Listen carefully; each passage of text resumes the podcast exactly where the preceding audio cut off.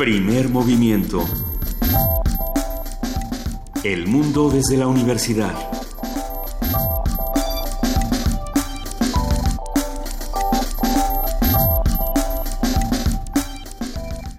Muy buenos días, son las 7 de la mañana con 4 minutos, hoy es viernes 16 de junio y estamos empezando aquí en primer movimiento, querido Miguel Ángel Quemain, buenos días, ¿cómo estás?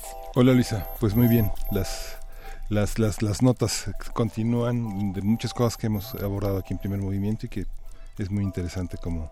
¿Cómo, ¿Cómo siguen? Juana Inés, buenos días, ¿cómo estás? Buenos días, eh, pues sí, en efecto, está este país no para, estas elecciones tampoco terminan, eh, lo platicaremos hoy, pero eh, surgen, por supuesto, eh, molestias y surgen protestas con diferentes motivos y con diferentes argumentos en Coahuila, en Nayarit también lo vamos a platicar en un momento, Veracruz está en un estado pues como acostumbra estar el estado de Veracruz por, desgracia. Así es. en, en en una sacudida de asuntos de corrupción, de impunidad, de quién, quién le dio a quién, quién le dio dinero a quién.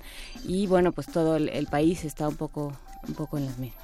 Parece que tenemos como algunos temas quizás sobre la mesa, puntos importantes que se han discutido en el país en las últimas semanas, el tema de la violencia, el tema de las elecciones, el tema de, de, los feminicidios, del asesinato a periodistas. Justo fuera del aire estábamos hablando de lo que pasó el día de ayer a un mes del asesinato de Javier Valdés, del cual por supuesto no se tiene ningún detenido, ninguna sospecha. El, el periodista Álvaro Delgado de la revista Proceso eh, protestó en un evento que estaba realizando Enrique Peña Nieto junto con numerosos empresarios.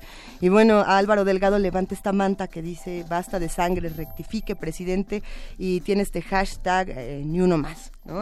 Es interesante, por un lado la respuesta de, Enrique Peña Nieto que se detuvo en el discurso y bueno, eh, llegaban los guardias eh, presidenciales a sacar a Álvaro Delgado y él dijo que, que, lo dejaran mostrar su manta porque precisamente se estaba hablando de libertad de expresión eso eh, será será interesante analizarlo desde muchos espacios, ¿no? Si es suficiente decir, a ver, déjelo sacar su manta y ya con eso le aplaudimos, que fue lo que pasó después, Todos le aplaudieron a, Enrique Peña Nieto como si estuviera haciendo las cosas bien.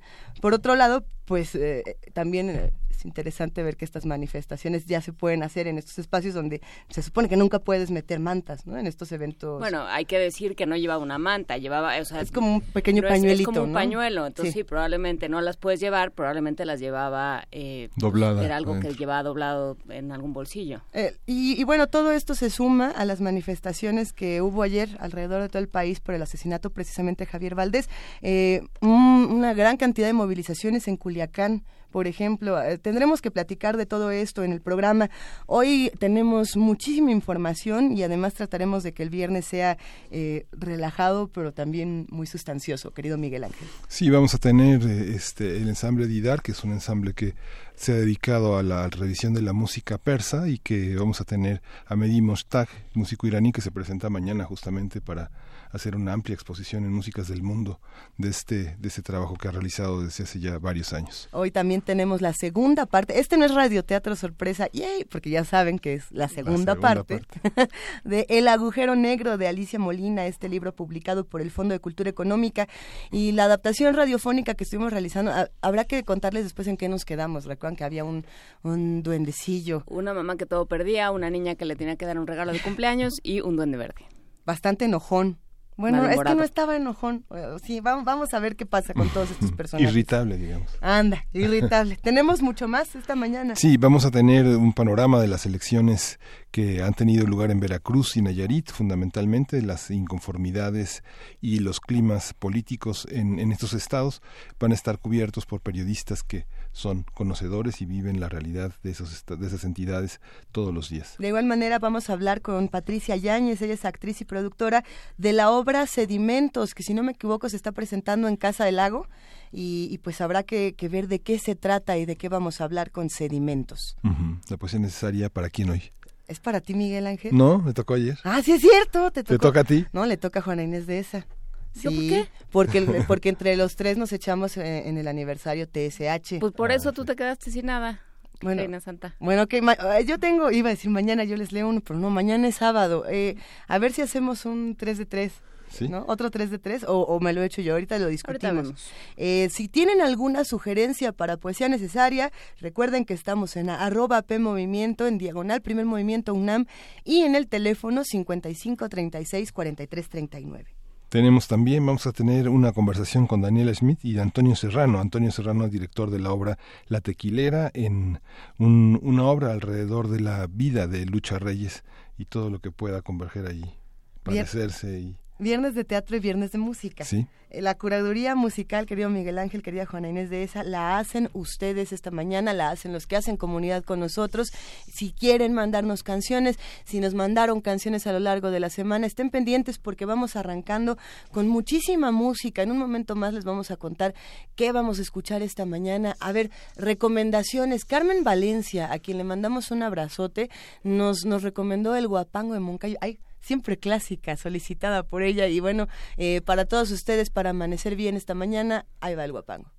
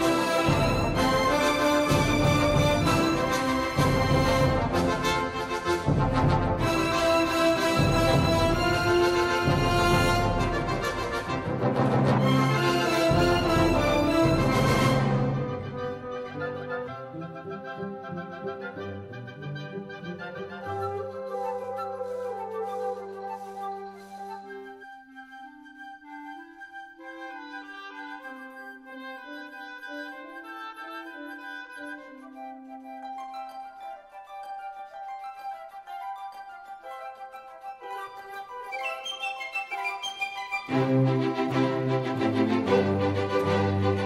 you.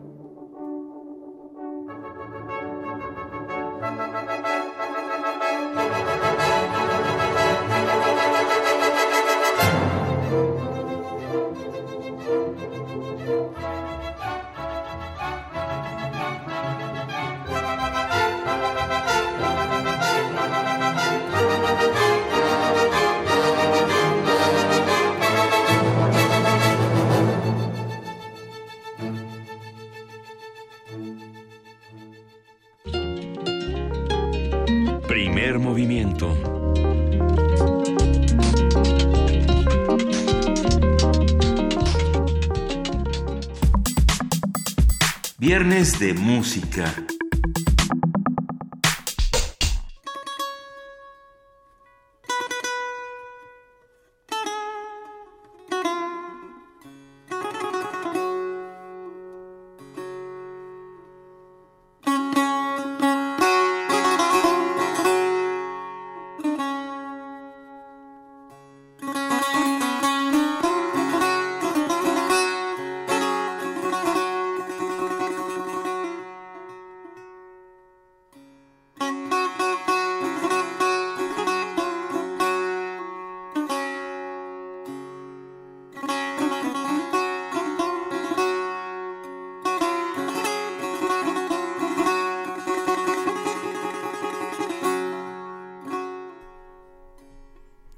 Abbas e Bayat e Esfahan es la primera, la primera canción de este disco Tarde y Lejos.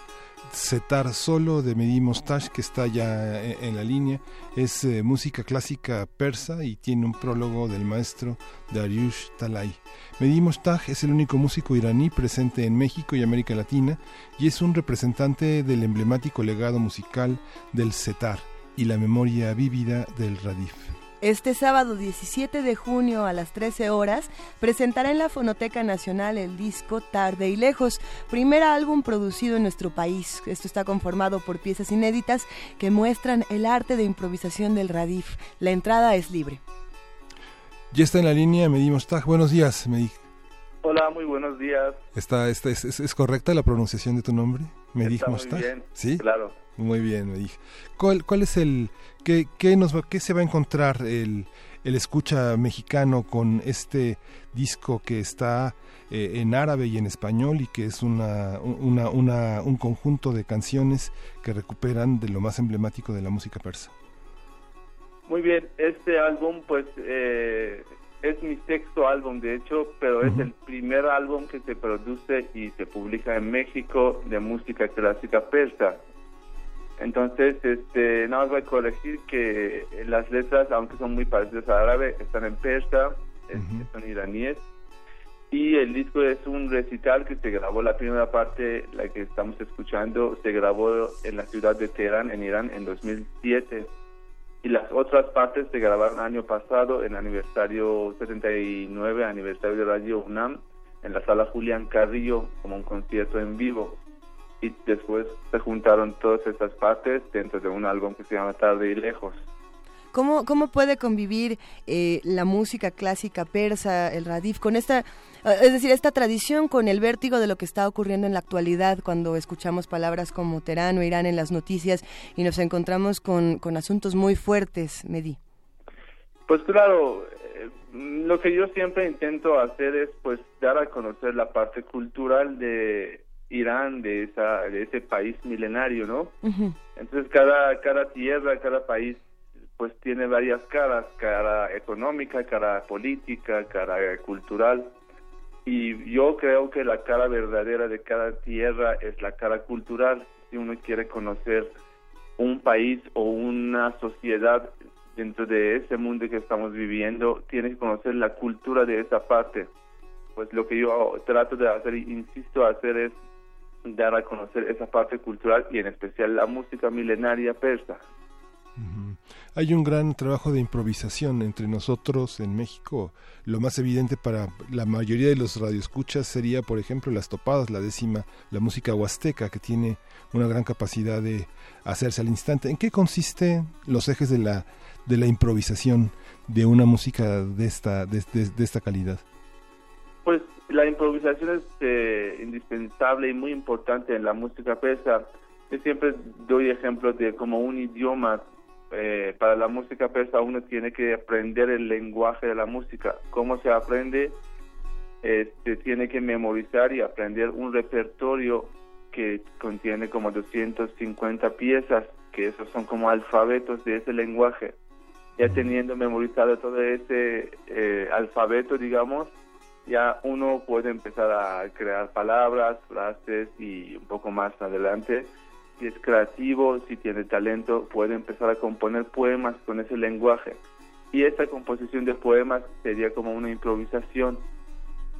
Y como bien dices, en la música mexicana también se hace mucho eso y de hecho tuve una experiencia muy interesante hace dos años con el, en el cual pude hacer unas composiciones con la idea de vincular la música tradicional iraní con la mexicana. Ese proyecto se llamaba Pérsico y pues venía de un diálogo entre Persia y México. Y ahí pude hacer unas piezas eh, vinculando las músicas. Por ejemplo tocamos este, hice un arreglo especial para la pieza Morena de música de Veracruz esta vez con el setar iraní y agregándole unos eh, temas unas melodías de música persa o al revés hice una composición el espejismo se llamaba eh, invité a un este, músico mexicano Claudio Vega, que participó en esta pieza con su requinto mexicano y le agregó un poco de sabor mexicano dentro de esa composición de música persa. Eh, eh, es interesante pensar, por supuesto, en cómo se pueden recombinar las culturas, pero cómo la música persa históricamente, precisamente, es una, eh, una reconfiguración de muchas culturas. ¿Cuántas historias le caben a la música persa? ¿Cuántas narrativas tiene Radif, por ejemplo? Claro, eh, el Radif es un repertorio muy amplio mm, y contiene varias piezas de varias como de varios espacios diferentes. Algunos son folclóricas de diferentes etnias de Irán, algunas son religiosas de diferentes regiones de Irán, algunas son épicas, algunas son místicas. Entonces, si uno aprende el Radif, eh, podemos decir que conoce un poco de la historia, de geografía, de las religiones, de, las, de los pensamientos en Irán también. Esta, en, el primer movimiento hacemos una curaduría cada día de la semana y eh, por aquí pasan muchísimos instrumentos de distintas calidades.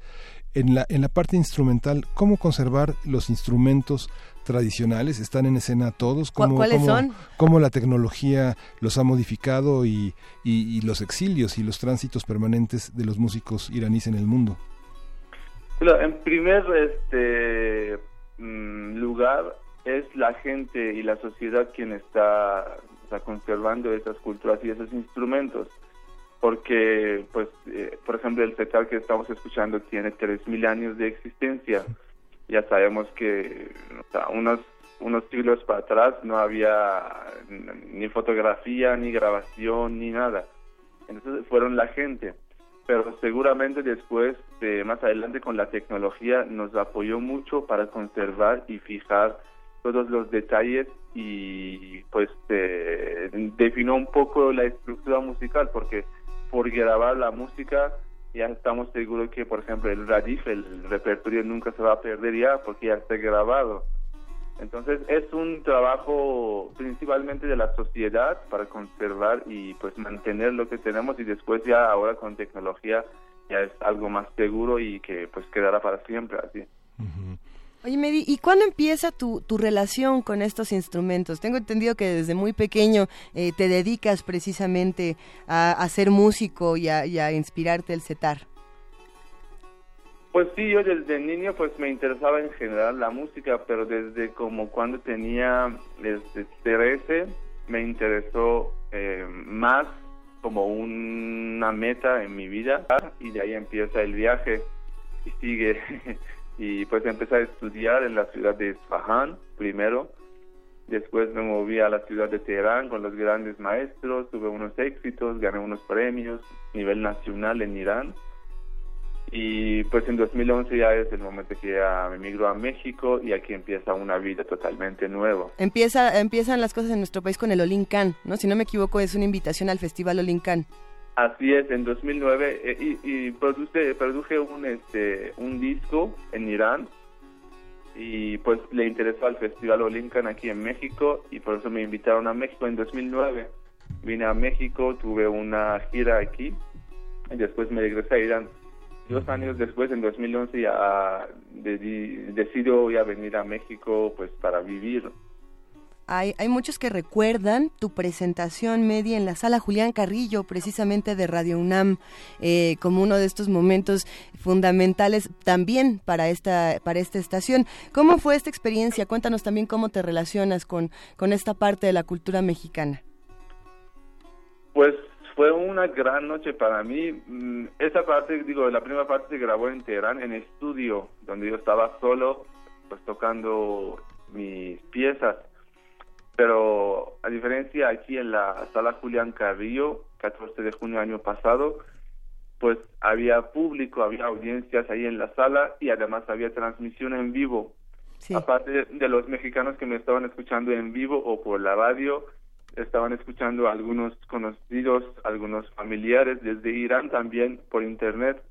Entonces fue muy interesante la energía y pues la noche para mí fue muy importante y pues inolvidable y es justo la noche que nace tarde y lejos. Tengo este, muy, muy buenos recuerdos de ese día y pues siempre he recibido, como esa noche siempre he recibido muy buenos comentarios, este, la música pesada ha sido muy buen, eh, eh, lo han recibido muy bien la gente mexicana y la sociedad y pues me agrada mucho eso. Eso, eso quiere decir que el disco que tenemos aquí en nuestras manos, Tarde y Lejos, la mitad está grabado en Terán y la otra mitad en la sala Julián Carrillo. Así es, el primer movimiento eh, está grabado en Irán y otros dos en la sala Julián Carrillo en México. Esta visión, eh, te quería preguntar también, esta visión del world music o la música del mundo que empezó desde principios de los 80 con las grandes disqueras que tenían a su, a su, izquierda, en su mano izquierda, este reconocimiento de los músicos del mundo, ¿tú cómo lo ves pensando en ciudades como Berlín, París, eh, Londres, eh, que son como los ejes de la, la recepción? Un poco eh, un poco étnica, ¿no? De, este, cómo salir de esta visión étnica tan apreciada por los países del primer mundo, del llamado primer mundo, y el reconocimiento de un diálogo más que étnico, sino musical, académico, técnico, en la ejecución y en los instrumentos con, con, con, músicos como tú, que vienen de tierras tan lejanas, ¿no? Tan incognoscibles y tan mitificadas. Bueno, yo creo que este en general la cultura y pues la música en especial hacia la paz, ¿no? Porque hoy en día ya vemos que hablemos las noticias y estamos viendo unas noticias muy feas.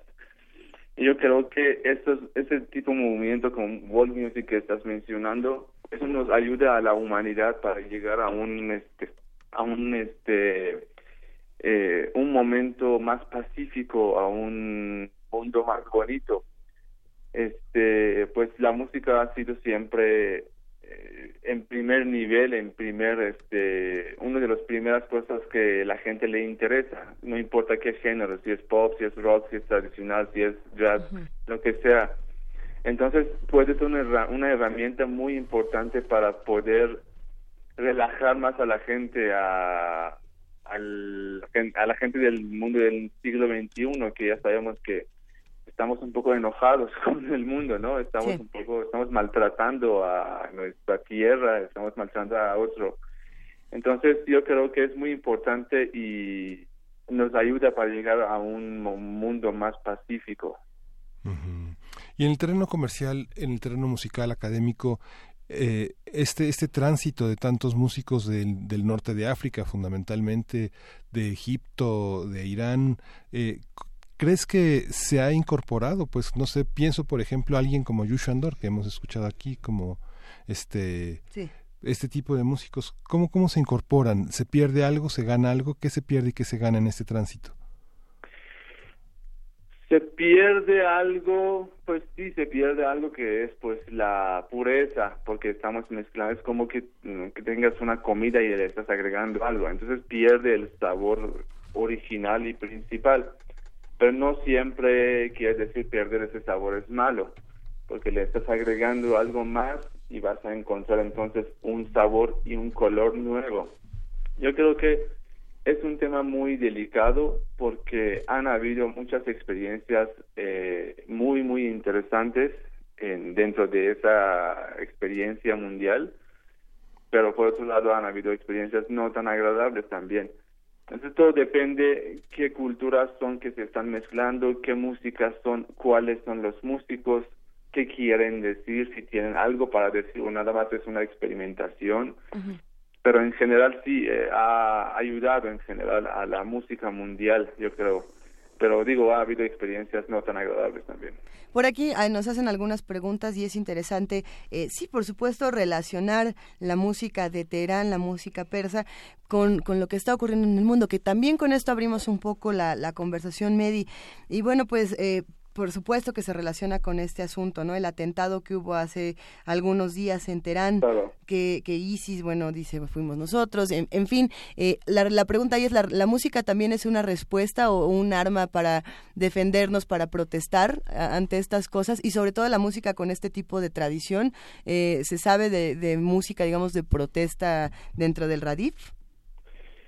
Pues digo, Radif es un repertorio muy amplio y se puede usar, es como un lenguaje, es como que tú aprendes un idioma y ahora puedes hacer un discurso en lo que tú quieras, ¿no?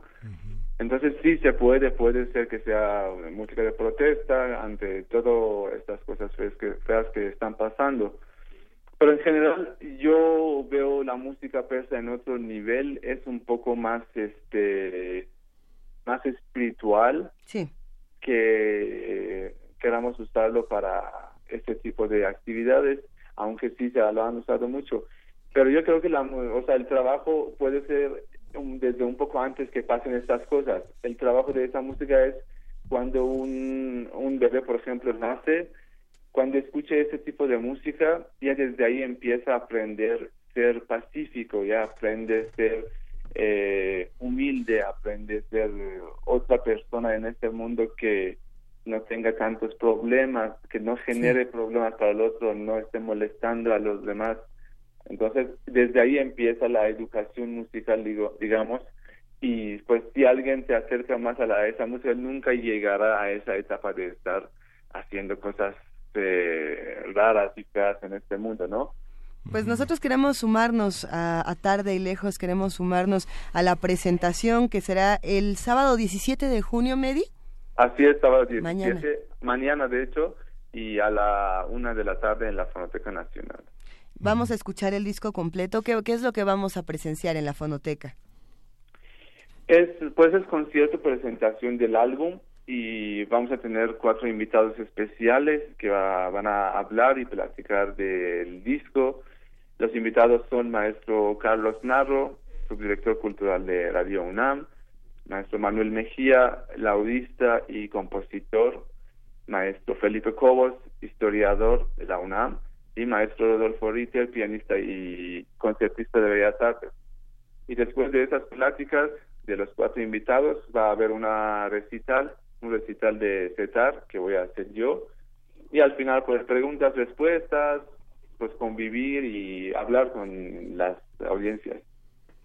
Venga, pues tenemos nosotros regalos aquí, Medi Mostag, que vamos a compartir con los que nos escuchan. Tenemos dos discos que vamos a regalar por Twitter.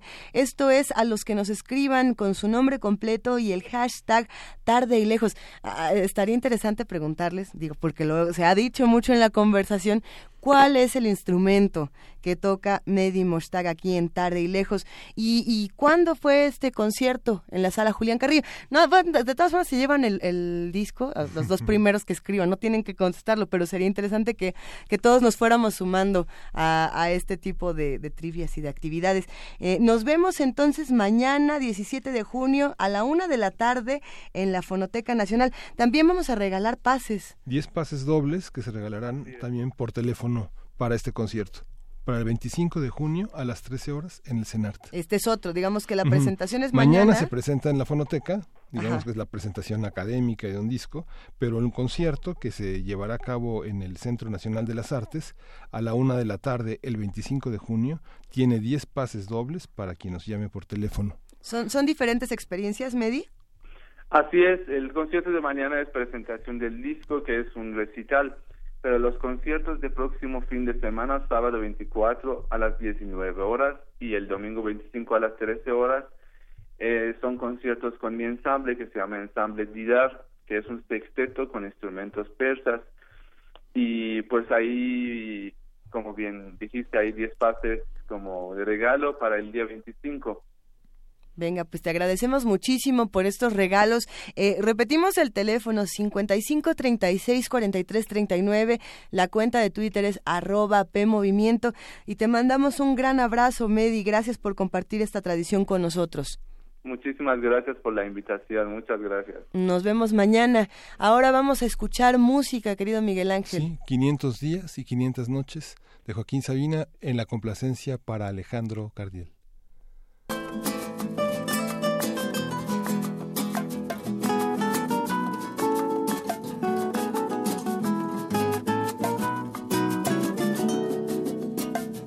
Nuestro duro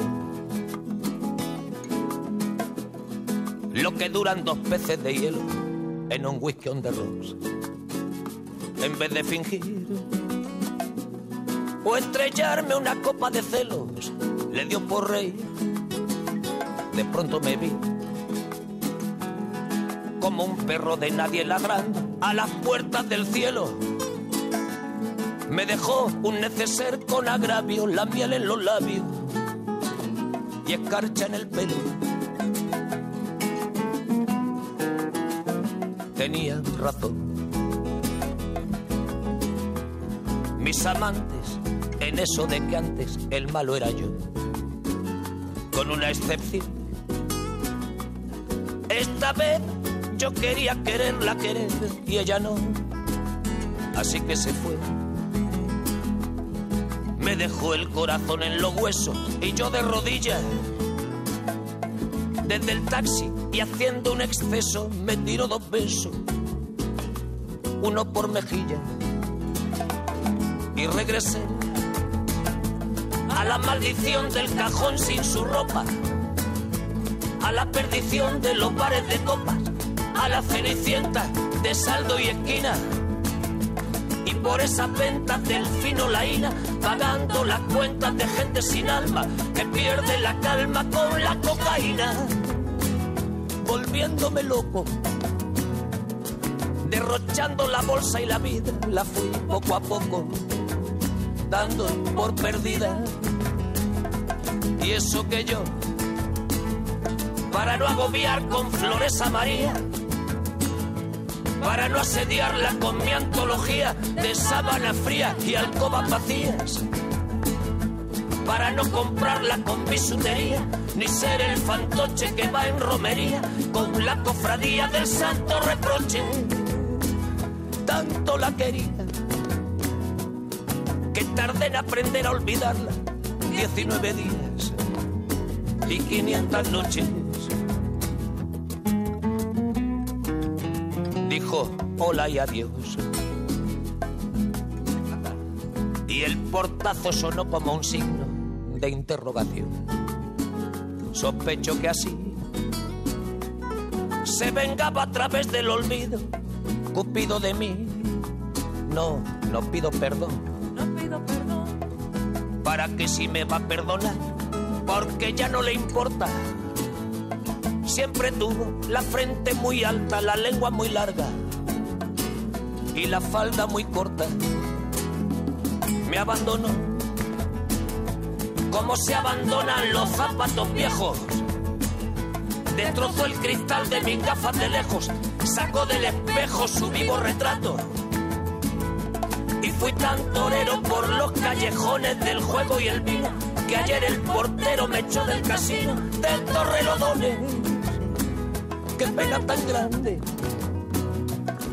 Negaría el santo sacramento en el mismo momento que ella me lo mande y eso que yo, para no agobiar con flores a María, para no asediarla con mi antología de sábana fría y alcoba vacía, para no comprarla con bisutería, ni ser el fantoche que va en romería con la cofradía del santo reproche. Tanto la quería que tardé en aprender a olvidarla 19 días y 500 noches y regresé a la maldición del cajón sin su ropa, a la perdición de los bares de copas, a las cenicientas de saldo y esquina y por esas ventas del fin. Primer movimiento.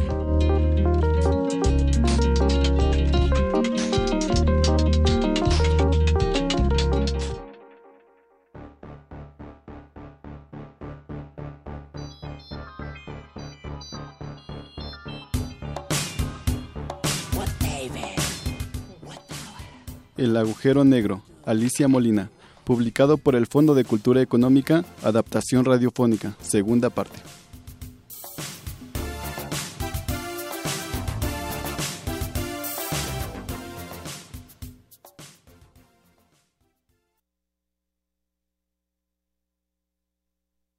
De meter en un frasco y te voy a poner un moño precioso. Entonces sí que el duende se puso malhumorado y empezó a chillar. No, no, con tu mamá no. Mátame, tírame, guárdame para siempre en el cajón de las flores. Pero por favor, no me vayas a regalar con tu mamá. No, no, con tu mamá no.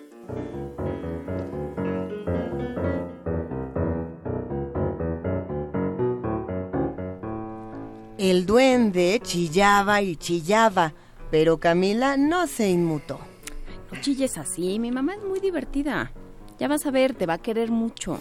Eso ya lo sé, pero me va a perder. ¿Cómo lo sabes?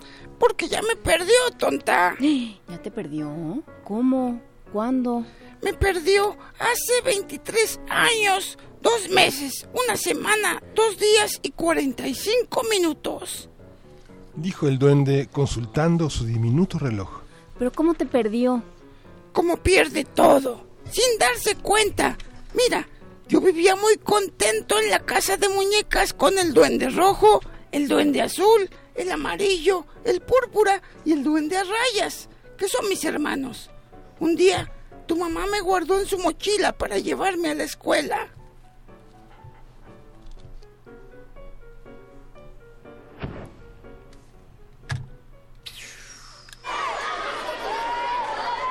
Quería que sus amigos me conocieran. Ah, pero no podía esperar a la hora del recreo. ¿Qué va? En plena clase empezó a enseñarles a este bicho raro. Entonces la maestra gritó. ¿Qué tienes ahí? Tu mamá dijo que nada y me guardó en su calcetín. ¿Y luego? Luego se le olvidó y así es como fui a dar al agujero negro. ¿Qué es el agujero negro? Eso, un agujero negro.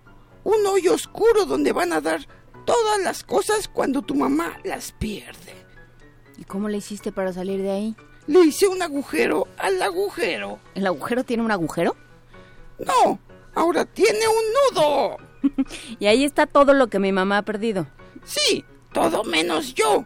Ah, y este arete y que apenas llegó en la mañana. Ahora sí que Camila no lo podía creer.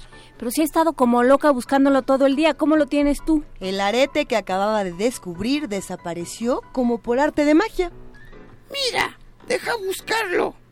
Otra cosa más que olvida y se va al agujero negro. Camila pensó, pensó entonces que no era tan buena idea regalarle el duende a su mamá. Ahora sí se le había ocurrido una idea genial. Un regalo genial. Cuando Camila tenía ideas geniales, saltaba del gusto. El duende la veía atónito. No te preocupes, no te voy a envolver para regalo. Menos mal. Le voy a regalar el agujero negro. Ah, no, eso no. Solo yo sé dónde está y no te lo daré. Nunca, nunca. Pero el duende dudó de pronto. No te lo daré a menos que... ¿A menos que qué? A menos que me des algo muy importante a cambio. Mm, ¿Un cambalache? Exacto. ¿Pero con qué te lo puedo cambalachar? Tienes que recuperar mi casa. Mañana a las nueve de la noche en la fiesta de Kindin. ¿Qué es la fiesta de Kindin? Claro, eres una niña lista, pero bastante tonta. Kindin es la fiesta de cumpleaños de todos los duendes y se celebra cada dos años. No puedo faltar. Mis hermanos me están esperando. ¿Y cómo puedo recuperar tu casa? ¿Qué tengo que hacer o qué? Ese es tu problema, no el mío. La quiero aquí, mañana en la noche, a las nueve en punto. Camila pensó que en esa tarde lo único que había logrado era cambalanchar un problema por otro más grande, pero aceptó el reto. Bueno, está bien. Ahora tú me esperas aquí.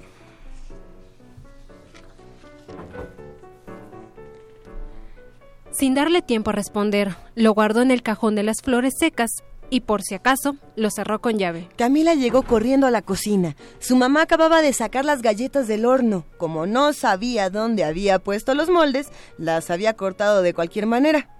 ¿Qué parecen? Parecen monstruos. Cierto, son monstruos prehistóricos. Vamos a decorarlos. Mientras los pintaban con azúcar y colores vegetales, Camila le preguntó. Oye, ¿tu arete? ¿Cuál arete? Camila constató que el arete estaba ya en el agujero negro. Los monstruosos iban quedando muy bien. Oye, mamá, cuando tú eras chiquita tenías una casita de muñecas, ¿verdad? Sí, era una casita preciosa. Me la regaló mi abuela. ¿Mi abuela? No, la mía. La hizo el abuelo. ¿El tuyo? No, el de ella. Era enorme. ¿El abuelo? No, la casita. Tenía de todo. Recámaras, baño, comedor, cocina, sala. Abuela la decoró. ¿Mi abuela? No, la de, la, la de mi abuelo. Tenía muchos muebles. Y en los cajoncitos había toda clase de cosas diminutas. ¿Y dónde está? Eso preguntó Camila, aunque ya sabía la respuesta. Ay, Camila, ¿cómo quieres que sepa? Han pasado tantos años. Camila pensó que no podía estar en el agujero negro porque su mamá no la había olvidado, así que tenía que estar en alguna otra parte. Se acordó de su abuela. Su mamá perdía todo, pero su abuela todo lo guardaba, así que decidió hacerle una visita. Mañana yo creo que voy a ir a ver a mi abuelita. Le llevaré unas galletas. ¿De monstruos prehistóricos? No sé si le gusten. La casa de muñecas. La abuela de Camila era ordenada y minuciosa. Así era también su casa. A Camila le gustaba, pero se sentía más cómoda en la suya. Aquí el té se tomaba en la sala. La abuela puso las galletas en forma de animales prehistóricos sobre una charola de plata con servilletas de lino. Se veían chistosas. Están raras, pero saben bien. Cuando se comió la sexta galleta y dijo otra vez, ¿están buenas? Camila se dio cuenta de que había llegado el momento y preguntó. Oye, ¿tú guardaste la casa de muñecas de mi mamá? Sí, mi hijita. Están en el desván. ¿Me dejas verla? Sí, pero no la toques. Me costó mucho conservarla, porque tu mamá siempre andaba perdiendo las miniaturas. Camila corrió al desván. Al principio no la encontraba, pero su abuela le gritó. Están en el tapanco. Subió al tapanco y no encontró nada. Su abuela volvió a gritar. ¡Descorre la cortina! La descorrió y fue como si levantara un telón. Ahí estaba la casa de muñecas más grande y más bonita que se hubiera podido imaginar. Tenía de todo, recámaras, baño, comedor, cocina, sala, exactamente como lo había descrito a su mamá. En las paredes había cuadros y lámparas en el techo. Empezó a abrir los cajoncitos buscando a los hermanos del duende verde, pero solo encontró sábanas y colchitas en la cómoda, platitos y cacerolas en la cocina, diminutos libros en el librero de la sala. Lo más fascinante eran los juguetitos del cuarto de bebés.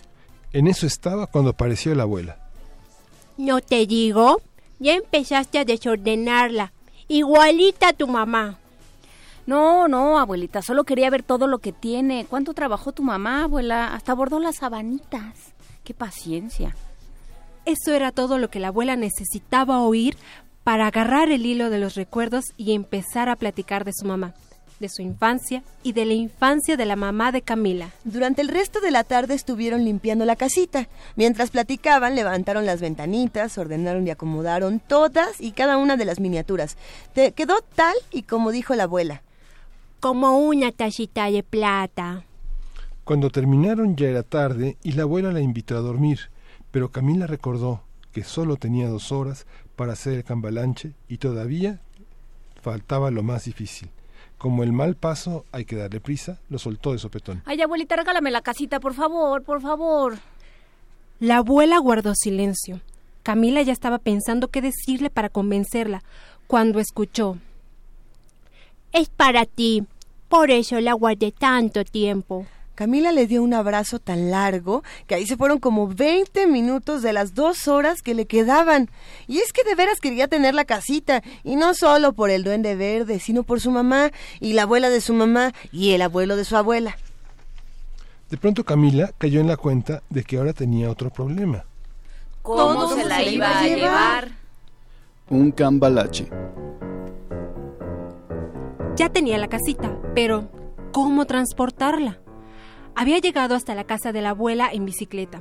Ella manejaba muy bien la bici, pero no tanto como para pero no tanto como el panadero que podía llevar la gran canasta haciendo equilibrio sobre la cabeza.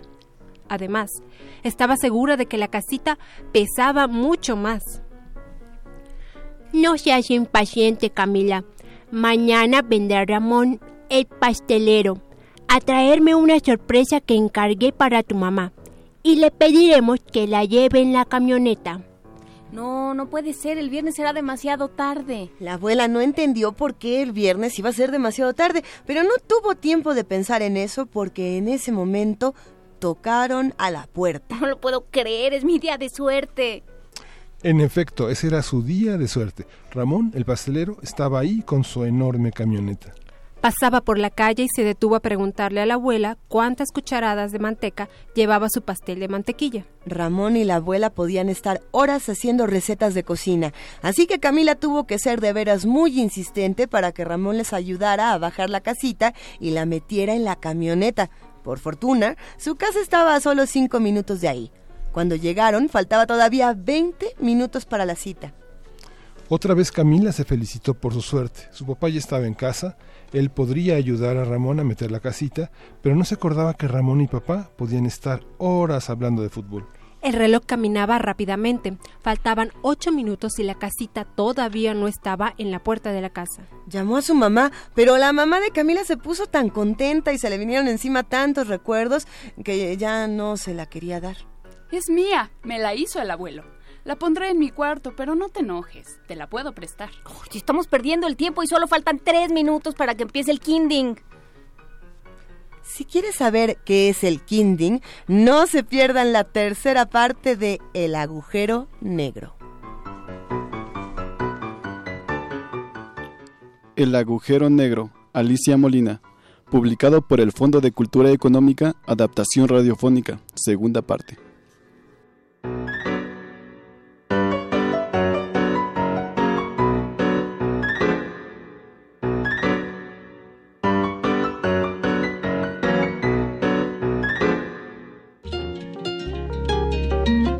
Movimiento.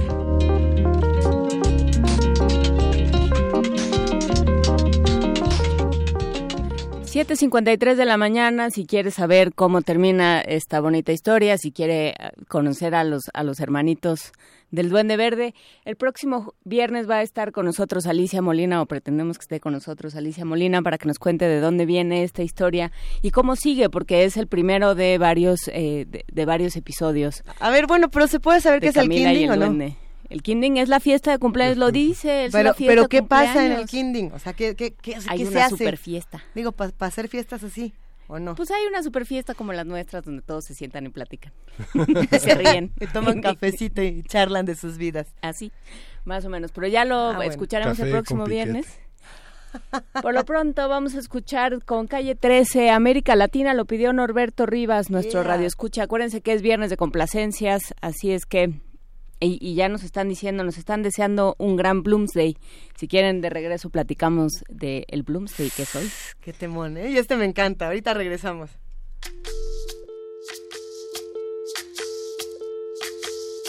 Soy, soy lo que dejaron, soy toda la sobra de lo que se robaron. Un pueblo escondido en la cima, mi piel es de cuero, por eso aguanta cualquier clima. Soy una fábrica de humo, mano de obra campesina para tu consumo. Frente de frío en el medio del verano, el amor en los tiempos del cólera, mi hermano. El sol que nace y el día que muere, con los mejores atardeceres. Soy el desarrollo en carne viva, un discurso político sin saliva.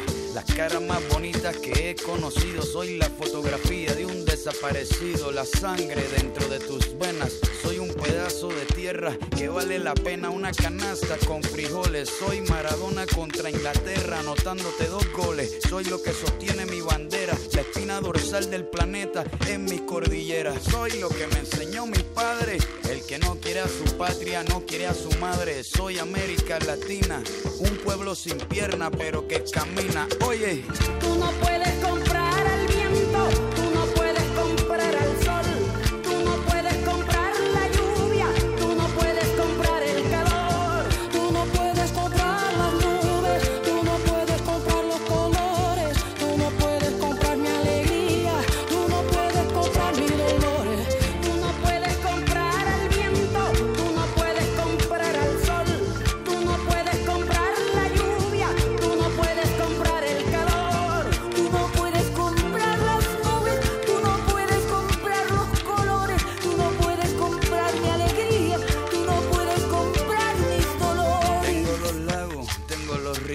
tengo mis dientes pa' cuando me sonrío, la nieve que maquilla mis montañas, tengo el sol que me seca y la lluvia que me baña, un desierto embriagado con peyote, un trago de pulque para cantar con los coyotes, todo lo que necesito. Tengo a mis pulmones respirando azul clarito, la altura que sofoca. Soy las muelas de mi boca, mascando coca. El otoño con sus hojas desmayadas, los versos escritos bajo la noche estrellada. Una viña repleta de uva, un cañaveral bajo el sol en Cuba. Soy el mar Caribe que vigila las casitas, haciendo rituales y agua bendita. El viento que peina mi cabello. Soy todos los santos que cuelgan de mi cuello. El jugo de mi lucha no es artificial porque el abono de mi tierra es natural. Tú no puedes comprar el viento,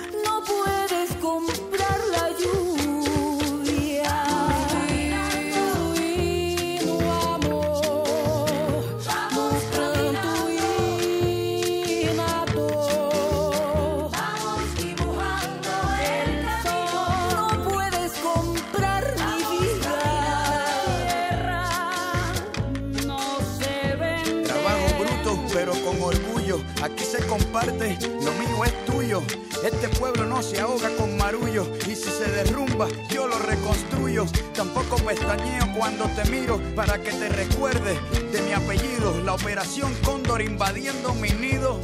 Perdono, pero nunca olvido. Oye. Vamos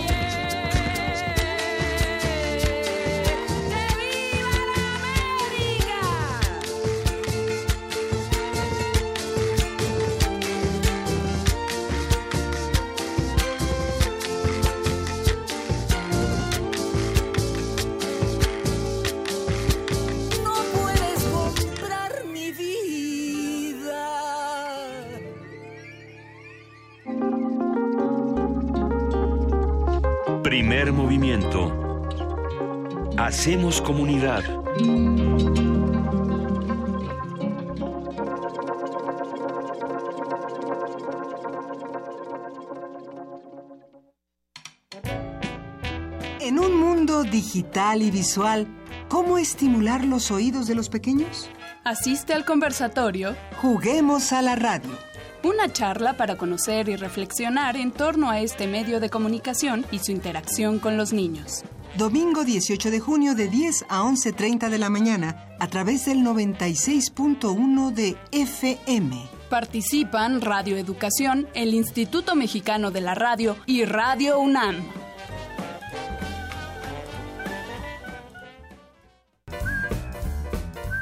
Me encanta ponerme en pijama, tomar mi libro favorito y que mi imaginación me lleve a otros mundos. Ven en pijama a cantar y escuchar cuentos con Beto Pijamas. Todos los sábados de junio. Una de la tarde. En la sala Julián Carrillo. Entrada libre. Radio UNAM.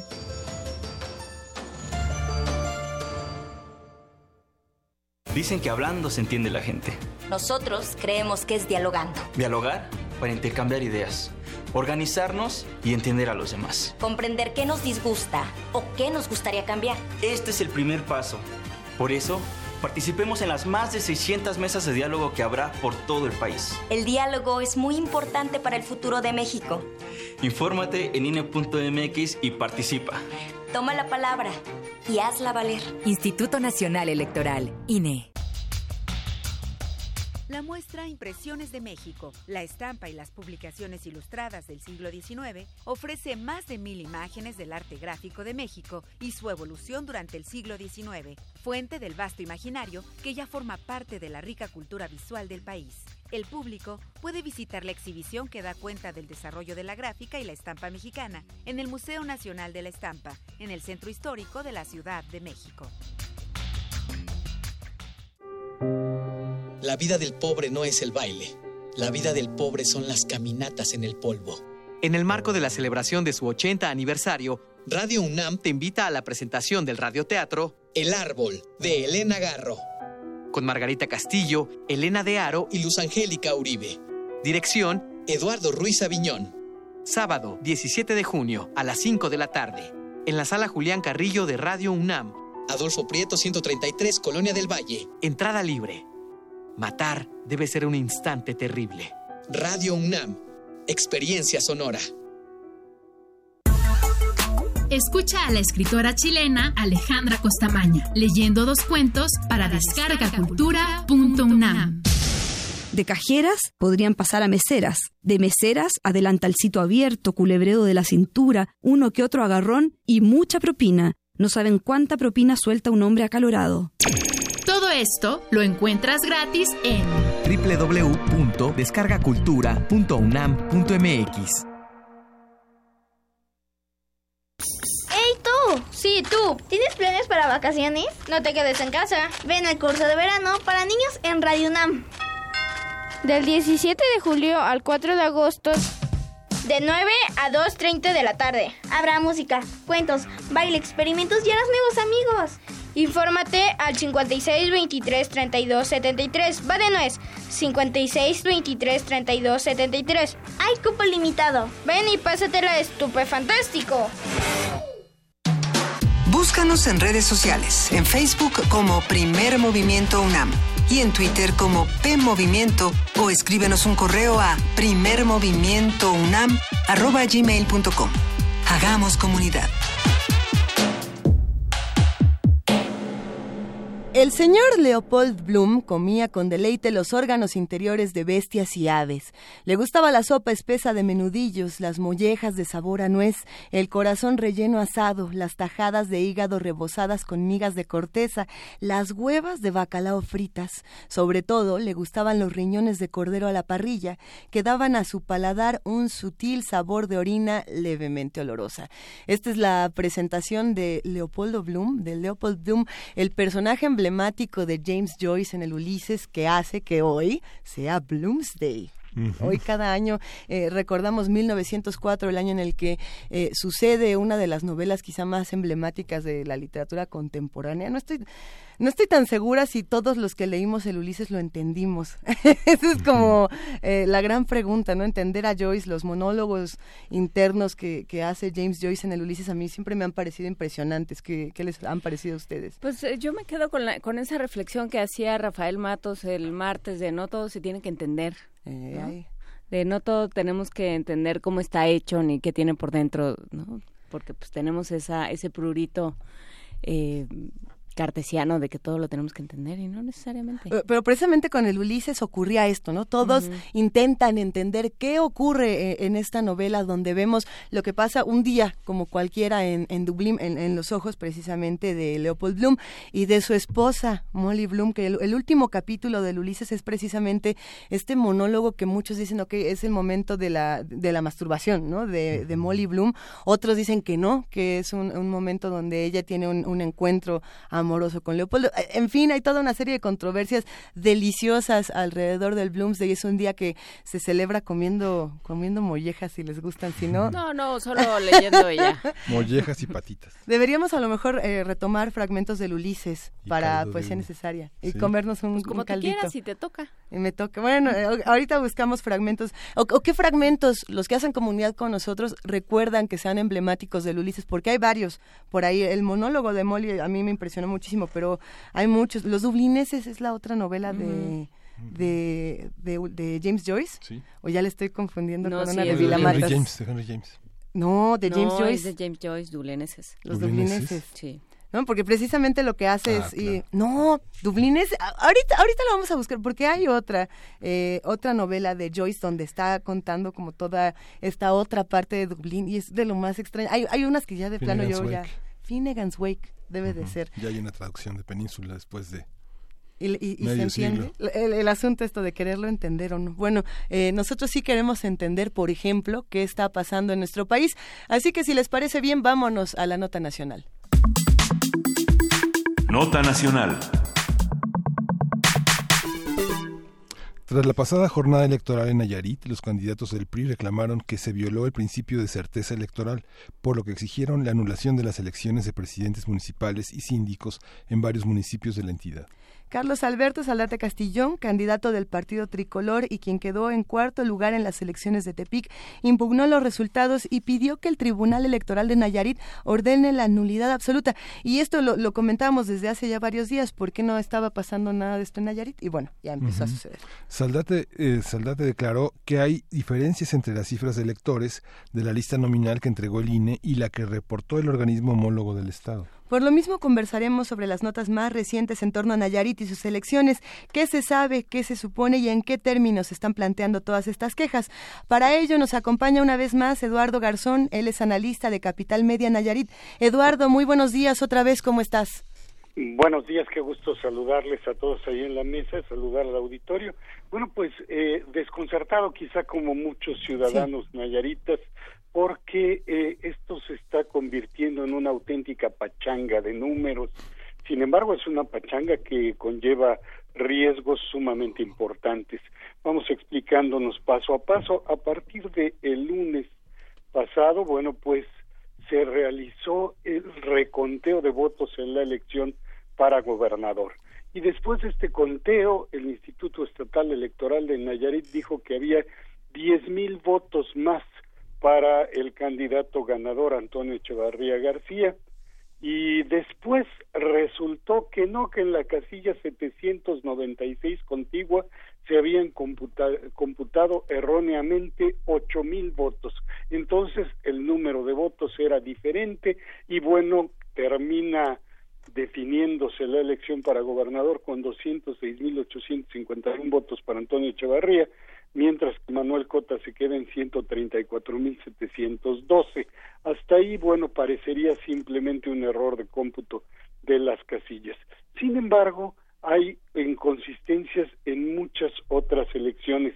Ayer en una ses- sesión maratónica, el Instituto Estatal Electoral de Nayarit, después de 13 horas, dio a conocer las eh, candidaturas plurinominales, cómo quedaron repartidas estas candidaturas. Bueno, ya sabíamos que 15 de los 18 distritos electorales habían sido para la Alianza Juntos por Ti, que formaban el, formaron el PAN, el PT, el PRD y el PRS. Sin embargo, la asignación de plurinominales pues tuvo que ver con la cantidad de votos emitidos, pero resulta que el listado nominal que presentó el Instituto Estatal Electoral en, el, en Nayarit es de 814 mil votantes. Y el recuento de votos en la elección para diputados fue de 876 mil votos, así que hubieron más votos que votantes en la elección para diputados.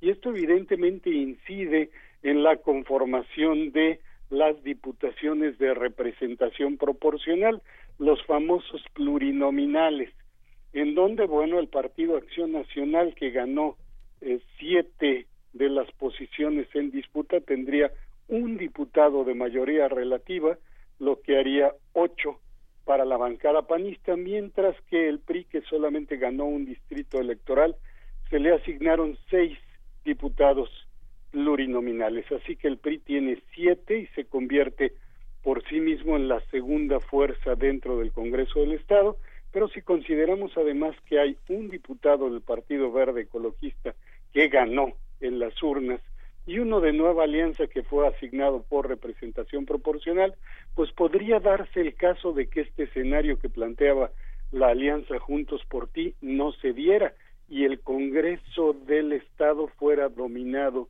por eh, el PRI y sus partidos aliados. Así que ha cambiado la configuración de gobernabilidad en Nayarit, pero también ha cambiado este conteo de votos donde de repente resultó que son más los votos que los votantes en la elección para diputados. Hablemos, hablemos un momento, por, favor, Eduardo, de, lo, de precisamente la coalición Juntos por Ti, de PAN, PRD, PT y PRS.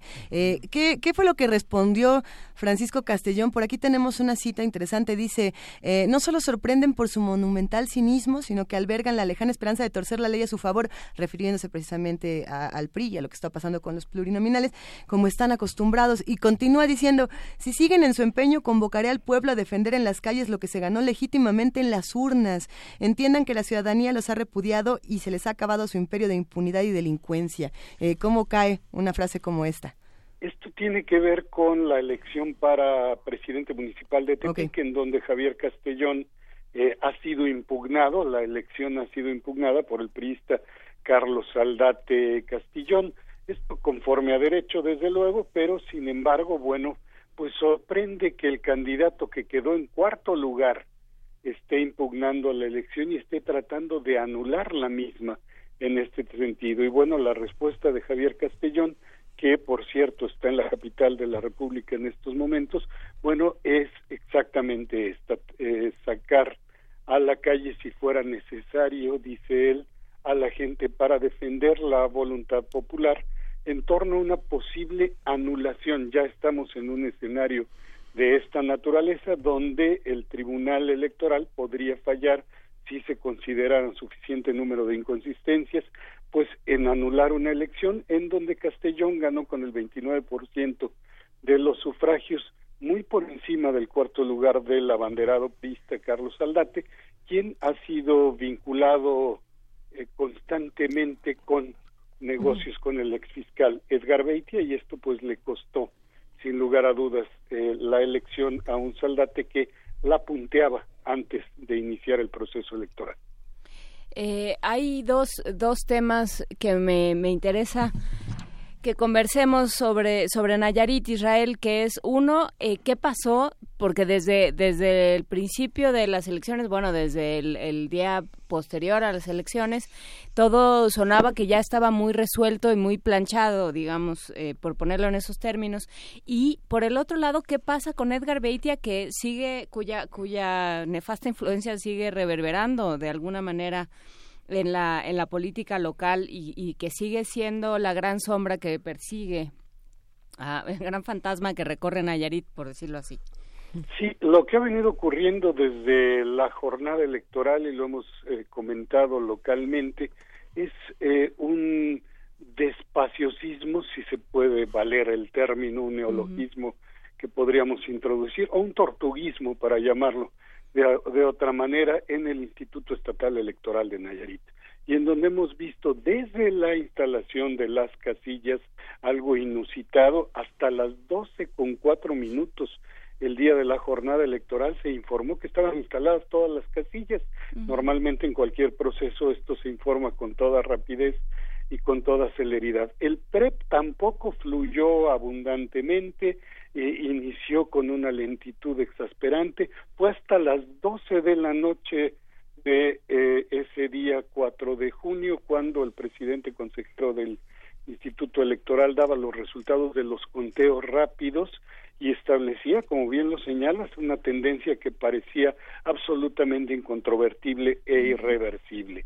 Sin embargo, bueno, pues la estrepitosa derrota del PRI en este sentido, pues ha hecho que el revolucionario institucional esté usando todos los recursos que conforme a derecho le corresponden para estar tratando de impugnar o para estar tratando de reconfigurar los resultados electorales. Por lo pronto podríamos anotarle un triunfo al, al PRI en la mesa con esta conformación de diputados plurinominales, en donde si sumamos los seis que ya tiene, quiero decir los siete que tiene el PRI, con sus aliados del eh, y de Nueva Alianza, pues podríamos tener un escenario donde el PRI fuera quien pusiera al presidente de la Comisión Legislativa en el Congreso del Estado, es decir, el PRI estuviera a cargo del Poder Legislativo en Nayarit, algo que no fue manifestado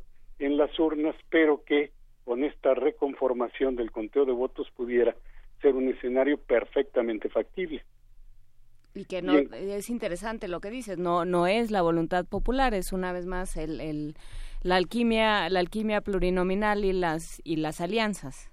En efecto, y en cuanto a lo que mencionas del, del efecto Beitia, bueno, pues fue muy significativo que muchos personajes, ahora que fue hace unos días el cumpleaños de Edgar Beitia, pues salieran a las redes sociales y siguieran diciendo, bueno, el ex fiscal es mi amigo, es un hombre que nos apoyó, es un hombre que estuvo con nosotros y hubo muchas manifestaciones en redes sociales en este tenor, eh, pues conmemorando la fecha de celebración del cumpleaños del ex fiscal Nayarita. ¿Y qué poder sigue teniendo Beitia entonces? O sea, eso nos habla de que sigue siendo alguien poderoso, si no, nadie se toma el trabajo en la vida política, nadie se toma el trabajo de felicitar pública en la plaza, ¿no? Porque eso es Twitter, de felicitar en la plaza pública al, al caído. En, en efecto, la, la estructura en este momento que está en la fiscalía prácticamente es la estructura intacta que dejó el ex fiscal Edgar Beatty. Es decir, no se ha removido a ningún personaje, sigue operando la fiscalía exactamente en la misma organización en la que la dejó Beatty y bueno, pues sí, la sombra se proyecta fuertemente en candidatos como el caso de Carlos Aldate, que eh, ha sido señalado reiteradamente en términos de pertenecer al grupo político y recibir apoyos económicos por parte del ex fiscal Edgar Beatty. Eh, ¿Y cómo, cómo se llega a esto, digamos? ¿Qué pasa con la, con la autoridad electoral? Pues la autoridad electoral ha sido sumamente cuestionada, primero por el tortuguismo, después por eh, estas inconsistencias. Es verdaderamente impresionante que en un recuento de votos aparezcan y desaparezcan en una semana ocho mil votos en la elección para gobernador. Se computaron mal. Ah caramba. Bueno eh, la casilla 796 contigua se contó mal pues sí pero siguen siendo errores que el IEN está manifestando y que dejan un sospechosismo muy muy desafortunado en el sabor de boca de los electores en Nayarit. Y esta diferencia de votos entre los eh, en la elección para diputados entre el listado nominal de 814 mil y los 876 mil donde hay más votos que votantes bueno pues tampoco abona mucho para la credibilidad de la autoridad electoral ¿Qué otras lecturas podemos darle a toda esta información, Eduardo, eh, para los próximos días que a lo mejor no estemos haciendo tanto los medios de comunicación como los ciudadanos?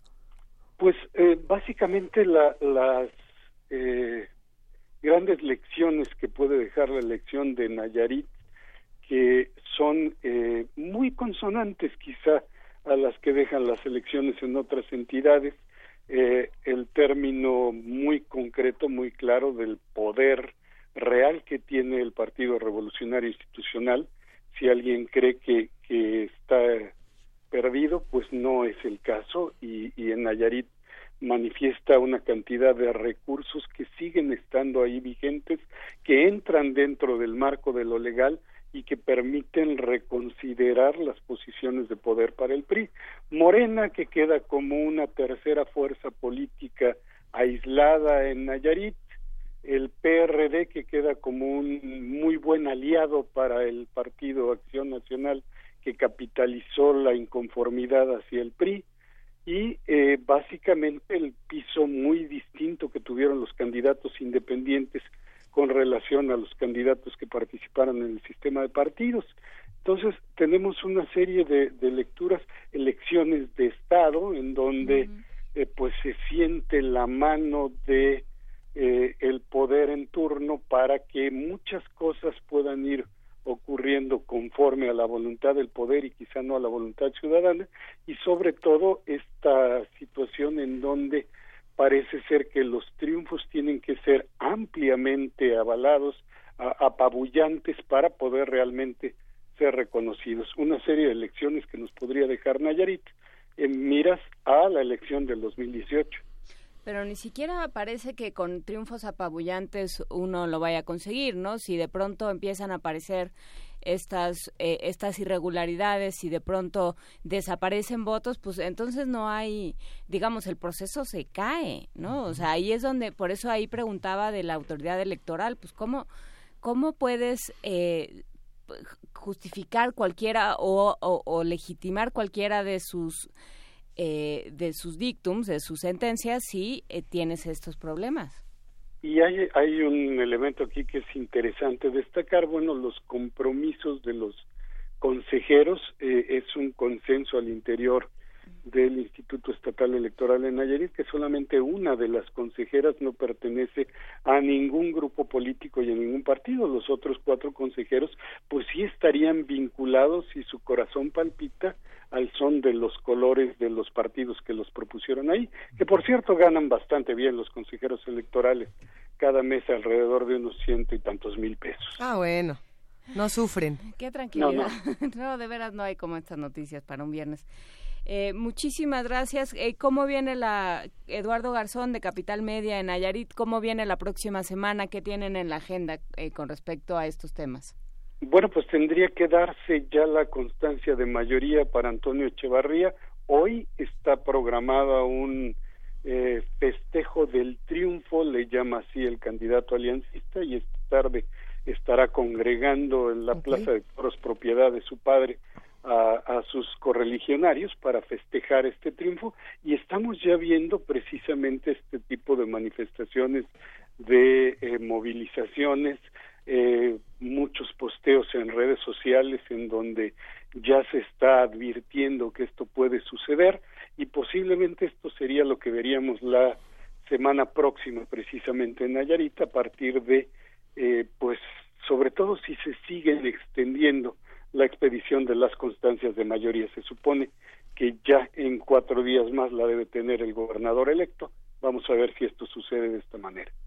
Y vamos viendo que se despierta a raíz de ello, porque bueno, no, eh, no parece que el clima va, esté muy propicio para que le den el triunfo al PRI y se acabe el asunto.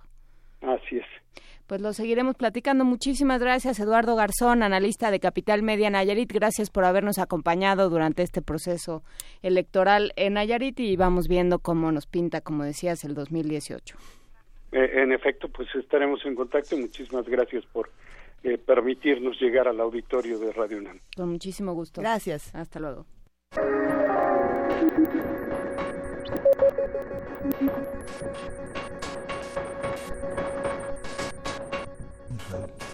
La Procuraduría General de la República atrajo la investigación por enriquecimiento ilícito en contra del gobernador de Veracruz, Miguel Ángel Yunes, y su hijo, el presidente municipal de Boca del Río, Miguel Ángel Yunes Márquez. Mientras tanto, el partido Morena en esa entidad pidió investigar al mandatario por el uso de recursos públicos con fines electorales y partidistas. Tras la difusión de un audio de una conversación entre Miguel Ángel Yunes y el presidente nacional del PAN, Ricardo Anaya, donde supuestamente negocian recursos públicos, Morena señaló que existe la presunción de que, en este, de que este dinero precisamente fue desviado para las campañas políticas y así favorecer la alianza PAN-PRD que resultó ganadora en los comicios del pasado 4 de junio al obtener 107 municipios. Bueno, ya está en la línea Israel Roldán, periodista independiente, colaborador de Animal Político y presidente de la Asociación Civil Polígrafo Verificación del Discurso. Buenos días, Israel. ¿Cómo, cómo se han dado estos últimos, eh, estos últimos acontecimientos en Veracruz y cómo marca el clima político de la entidad? Muy buenos días a todos en la mesa y al auditorio. Primero habría que poner en contexto muchas de las eh, anotaciones que hemos escuchado al inicio de eh, mi participación. Sí. Em, ¿Qué está ocurriendo en Veracruz después de la elección del pasado 4 de junio? Bueno, hay un clima, me parece, mm, eh, hay que decirlo así, la elección se llevó en calma, a diferencia de otras eh, elecciones que han ocurrido aquí en el pasado. Eh, el PAN PRD obtuvo la mayoría de los municipios, 106 alcaldías de 212 eh, que tiene la geografía política de Veracruz.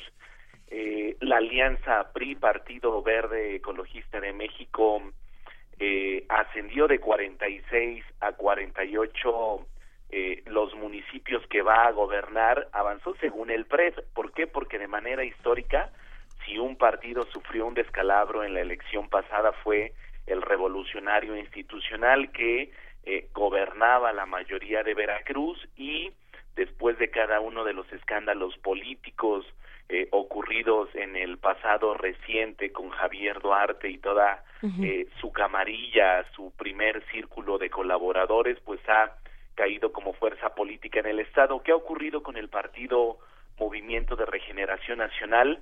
Pese a la fuerza que se esperaba, eh, esto eh, haciendo una especie de análisis o previsión por lo ocurrido en la elección del año pasado, en donde se había colocado su candidato a gobernador Cuitlagua García como una fuerte opción para gobernar Veracruz, pues eh, apenas alcanzaron a gobernar eh, 17 municipios que van a gobernar a partir del primero de enero del año siguiente.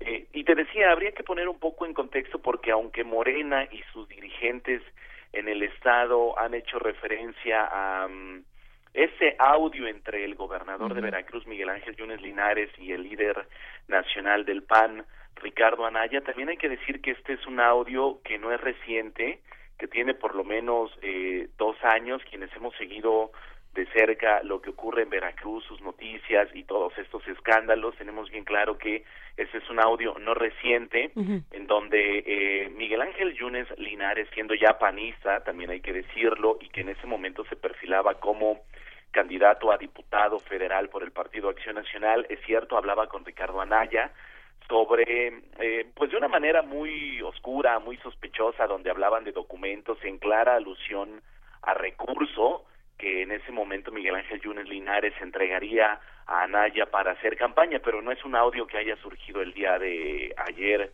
o anteayer, también hay que decirlo, ¿no? Eh, sí, desde luego están ahí todos esos señalamientos, pero bueno, en una en un proceso electoral y en un momento eh, el, el asunto con Veracruz es que se puede decir lo que uno quiera, ¿no? Y, y casi, este, y, y nadie va a, a, pedir demasiadas explicaciones, ¿no? ¿Cómo está, cómo, cómo es el trabajo periodístico en Veracruz en este momento en el que, sobre todo a raíz de, que llegó a la gubernatura, Yunes, se han dedicado a, una, a hacer unas guerras de lodo que solo se han intensificado con el proceso electoral? ¿Cómo, cómo distinguir la verdadera información? Pues mira, me parece que eh, quienes estamos haciendo periodismo no debemos de olvidar eh, que tenemos que volver a lo básico, ¿no? Verificar ese tipo de cuestiones. Es Pues decir, eh, en este caso el Partido Movimiento de Regeneración Nacional recuerda la aparición de un audio de hace dos o tres años y ahora con esto de las fake news, con estas este, noticias eh, mentirosas, ¿no? Eh, se dice que es un audio reciente y acusan entonces al al partido y al gobernador en el poder eh, de haber hecho uso de recursos públicos para la campaña y que por eso se ha beneficiado la alianza PAN-PRD. Digo, no estamos tampoco del todo alejados de, que esto haya ocurrido, ¿no? Eh, hemos visto quienes eh, hacemos period eh, trabajo periodístico en Veracruz eh, que el gobernador pues no está alejado nada de la política pública que se lleva a cabo, por ejemplo, en el municipio de Boca del Río, en donde uno de sus hijos, Miguel Ángel Yunes Márquez, es el actual eh, alcalde o como eh, los apoyos que se han entregado en el municipio de Veracruz, en donde otro de sus hijos, que era senador de la República y sin haber terminado el cargo, pide licencia al Senado, participa por la alianza PAN-PRD para ser candidato a la alcaldía de Veracruz y la gana con cerca de 100 mil votos. Eh, eh, quien más obtuvo eh, su, del PAN-PRD y de todos los partidos políticos en la elección pasada del 4 de junio. Es decir, eh, todo esto eh, pues tampoco quiere decir que no haya ocurrido que el partido que gobierna el PAN y Miguel Ángel Yunes Linares hayan entregado apoyos para, digamos que apuntalar lo que ocurre en estos municipios en particular, en donde son gobernados uno ya y el otro va a ser gobernado próximamente por uno de sus hijos, ¿no? ¿A quién le toca investigar todo esto y, y cómo lo va a hacer? ¿Perdón? ¿A quién le va a tocar investigar todo esto, Israel? Pues mira, eh, ayer eh, leíamos una información en la que mm, la Procuraduría General de la República ha traído el, las denuncias que interpusieron en su momento el líder de los 400 pueblos, eh, hoy preso en el Cerezo Regional de Pacho Viejo, César del Ángel Fuentes, en donde dice la PGR que por una cuestión de conflicto de interés, porque hay que recordar Jorge Winkler, actual fiscal general del estado de Veracruz, eh, antes de haber eh, llegado a este encargo, era en abierto, dicho por él mismo, amigo de la familia Yunes Márquez y además su abogado defensor en varios casos. Entonces la Procuraduría General de la República dice vamos a traer la denuncia de César del Ángel de los 400 pueblos que pesa en contra de Miguel Ángel Yunes Linares, actual gobernador, y uno de sus hijos, Miguel Ángel Yunes Márquez, alcalde de Boca del Río, por enriquecimiento ilícito. Ahora, eh, me parece que ha tardado la Procuraduría General de la República. ¿Por qué? Porque desde el 2013, cuando menos, hay dos denuncias penales interpuestas ante la Procuraduría General de la República en contra de Miguel Ángel Yunes Linares y su hijo Yunes Márquez por los mismos delitos, enriquecimiento ilícito. ¿Quiénes la presentaron? Bueno, en el 2013 recordarán ustedes ahí en la mesa y el auditorio que Manuel Espino Barrientos, eh, cuando había, digamos, se había separado del Partido Acción Nacional, fue de los primeros en interponer una denuncia penal en contra de Miguel Ángel Yunes Linares. Él en ese momento acreditó eh, participación en sociedades mercantiles de Miguel Ángel Yunes Linares, de sus hijos, de sus tres hijos, Miguel Ángel, Fernando, Omar Yunes Márquez y de su esposa Leticia Isabel Márquez Mora y de esta manera a través de eh, la creación de distintas sociedades mercantiles habrían adquirido propiedades que dice la denuncia penal eh, no em, no había manera pues de acreditar cada una de las propiedades que se han adquirido con las declaraciones patrimoniales de Miguel Ángel Yunes Linares, es decir, Denuncias ha habido desde el 2013, el mismo Manuel Espino en una carta pública le pidió a la, a la entonces Procuradora General de la República, Areli Gómez, que informara el estado que guardaban las denuncias y lo que hizo en ese momento la Procuraduría General de la República fue guardar silencio. Entonces, eh, me parece que eh, si ahora se atrae esta investigación eh, de esta denuncia penal por otro actor en este caso el líder de los 400 pueblos, pues ha llegado de manera tardía. Ahora, ¿quién tendrá que investigar la cuestión esa de la parte electoral? Pues caeríamos en una situación muy parecida a la que justamente ahora alega la Procuraduría General de la República, que es eh, el, conflicto de interés. En primera instancia tendría o debería de entrarle el fiscal Jorge Winkler, que vengo de decir es el abogado y amigo de los Yunes, y pues también ahora debería de entrarle la Fiscalía Especializada para la Atención de los Delitos Electorales y no ha habido pronunciamiento en ese sentido. Sí, parece que de lo que no da mucho tiempo es de gobernar, ¿no? Digo, y, Veracruz no es un no es un estado con carencias ni con necesidades, este, se pueden dedicar a, este a jugar a songo le dio brondongo, ¿no? Pues mira, hemos estado desde diciembre del año pasado eh, primero con muchas situaciones eh, mediáticas, es decir, siete meses después de que se ha dado la alternancia que votó y que así decidió los veracruzanos con su voto, la alternancia que no había llegado a Veracruz ochenta y tantos años después, eh, pues seguimos con este discurso estamos por ver si ya llegó, ¿no, Israel? Así es, y seguimos con este discurso de los corruptos que se fueron, los corruptos que saquearon, que está bien, al final creo que eh, la memoria colectiva de los veracruzanos aún tiene presente que Javier Duarte saqueó Veracruz, que hubo un grupo muy cercano al matrimonio Duarte Macías que se benefició de los cargos y de los recursos públicos. Eso está ahí y eh, me parece que no se ha perdido el foco, pero quien gobierna Veracruz, Miguel Ángel Yunes Linares, en ese momento mantiene el mismo discurso, el mismo, el, el, fin de semana anterior, por ejemplo, yo revisaba uno de los videos en las redes sociales de Miguel Ángel Yunes Linares, en donde hacía un recorrido por este rancho que le incautaron a Javier Duarte en Valle de Bravo. Bueno, ustedes recordarán desde allá de la Ciudad de México que es una noticia que corrió los primeros días de diciembre.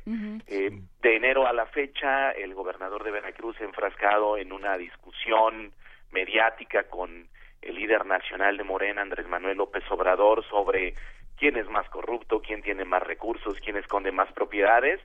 Y lo que vemos es que entonces queda poquitísimo tiempo para gobernar, sobre todo un poquito en el sentido este sarcástico de que Veracruz no pues no, necesita, como muchas cosas, ¿no? Está en la opulencia. Esta configuración de grupos que están ahora a la luz de la Procuraduría General de la República y de, las instituciones electorales, ¿cómo configura el mapa de partidos en, Veracruz y, las alcaldías? ¿Qué papel juegan en este en este en ese entramado, eh, este Israel? Pues mira, em, la, la composición geográfica política de Veracruz es bien interesante. Eh, a ver, son 212 municipios en Veracruz, 106, el 50% será gobernado por esta alianza PAN-PRD. Es decir, eh, lo que se viene para el año que viene es muy interesante. ¿Por qué? Porque Veracruz es el tercer, el estado con el, con el padrón, el tercer padrón más numeroso en todo el país. Eh, el año que viene hay elección de todo. Recordarán que este año solamente habrá un gobernador por dos años, es decir, en octubre de este mismo año se perfila ya la planeación del proceso electoral del año siguiente y entonces elige gobernador, diputados locales, diputados federales, senadores y bueno, naturalmente eh, presidencia de la República. Entonces, esto le da una fortaleza tremenda al PAN, no solo en Veracruz, eh, sino a nivel nacional. Ahora, eh, ¿por qué a nivel nacional? Bueno, por lo que acabo de decir, es el tercer padrón más numeroso de todo el país. Eh, habrá seguramente eh, un control pues tremendo, ¿no? De la de la parte económica y política y social de Veracruz que va a recaer en el Partido Acción Nacional. Nada más para que te des una idea, estimaciones que hacían el 5 de junio en el Comité Directivo Estatal del Partido Acción Nacional, pues el, el, el, el PAN gobernaría, eh, digo, las cabeceras más importantes como Acayucan, Boca del Río, Córdoba, Martínez de la Torre, Veracruz, Boca del Río, Tuxpan, es decir, van a tener un control muy intenso sobre eh, pues eh, gran parte del electorado veracruzano.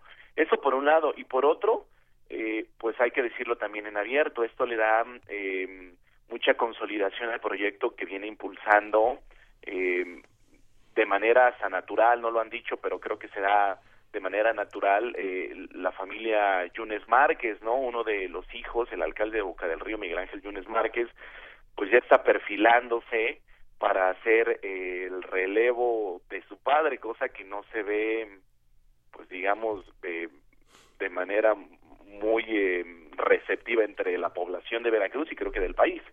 Y eh, me, me, parece interesante esto que comentas de que se ve de manera receptiva. Parece que los, los veracruzanos tienen una enorme capacidad para... Eh, para ver todas estas cosas y decir, pues así es, ¿no? Ya uno sabe que va a la parroquia y ahí se los encuentra todos y ahí están ya todos y este y que sabe que eh, que ya se da por hecho que los Yunes son como los Borgia que ya se van a quedar ahí para siempre pues mira eso es lo que más eh, preocupa no solo a debo, debo decirlo a gran parte de, de, los veracruzanos sino a quienes hacen estos eh, revisiones de lo que está ocurriendo en cuestiones democráticas en el país.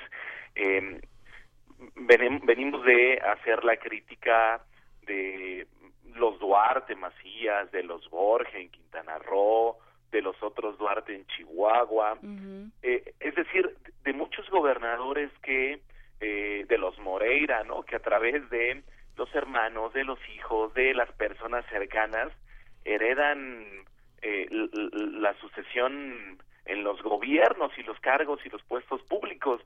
Eh, lo que preocuparía ahora es que eh, con estos gobiernos que nuevos gobiernos que durante su campaña eh, impulsaron y promovieron la transparencia, la rendición de cuentas y los procesos democráticos, pues vuelvan a instaurar esto que tanto se le criticó al Partido Revolucionario Institucional, que era ceder los puestos y los cargos públicos tras eh, gobiernos eh, mal llevados a cabo, ¿no? Sí, este, y, y parece ser que, que, que, se está entrando en, en una situación o de, no de conformismo, pero sí como de desaliento, de... de resignación. De resignación emanada de la frustración, ¿no? De la desesperanza. ¿Cómo se vive? Mira, hay, hay otra lectura que debería de hacérsele a los resultados de la elección del pasado 4 de junio aquí en Veracruz. eh, en la capital, por ejemplo, en Jalapa. Eh, históricamente, eh, el electorado jalapeño no, más bien vota de manera distinta.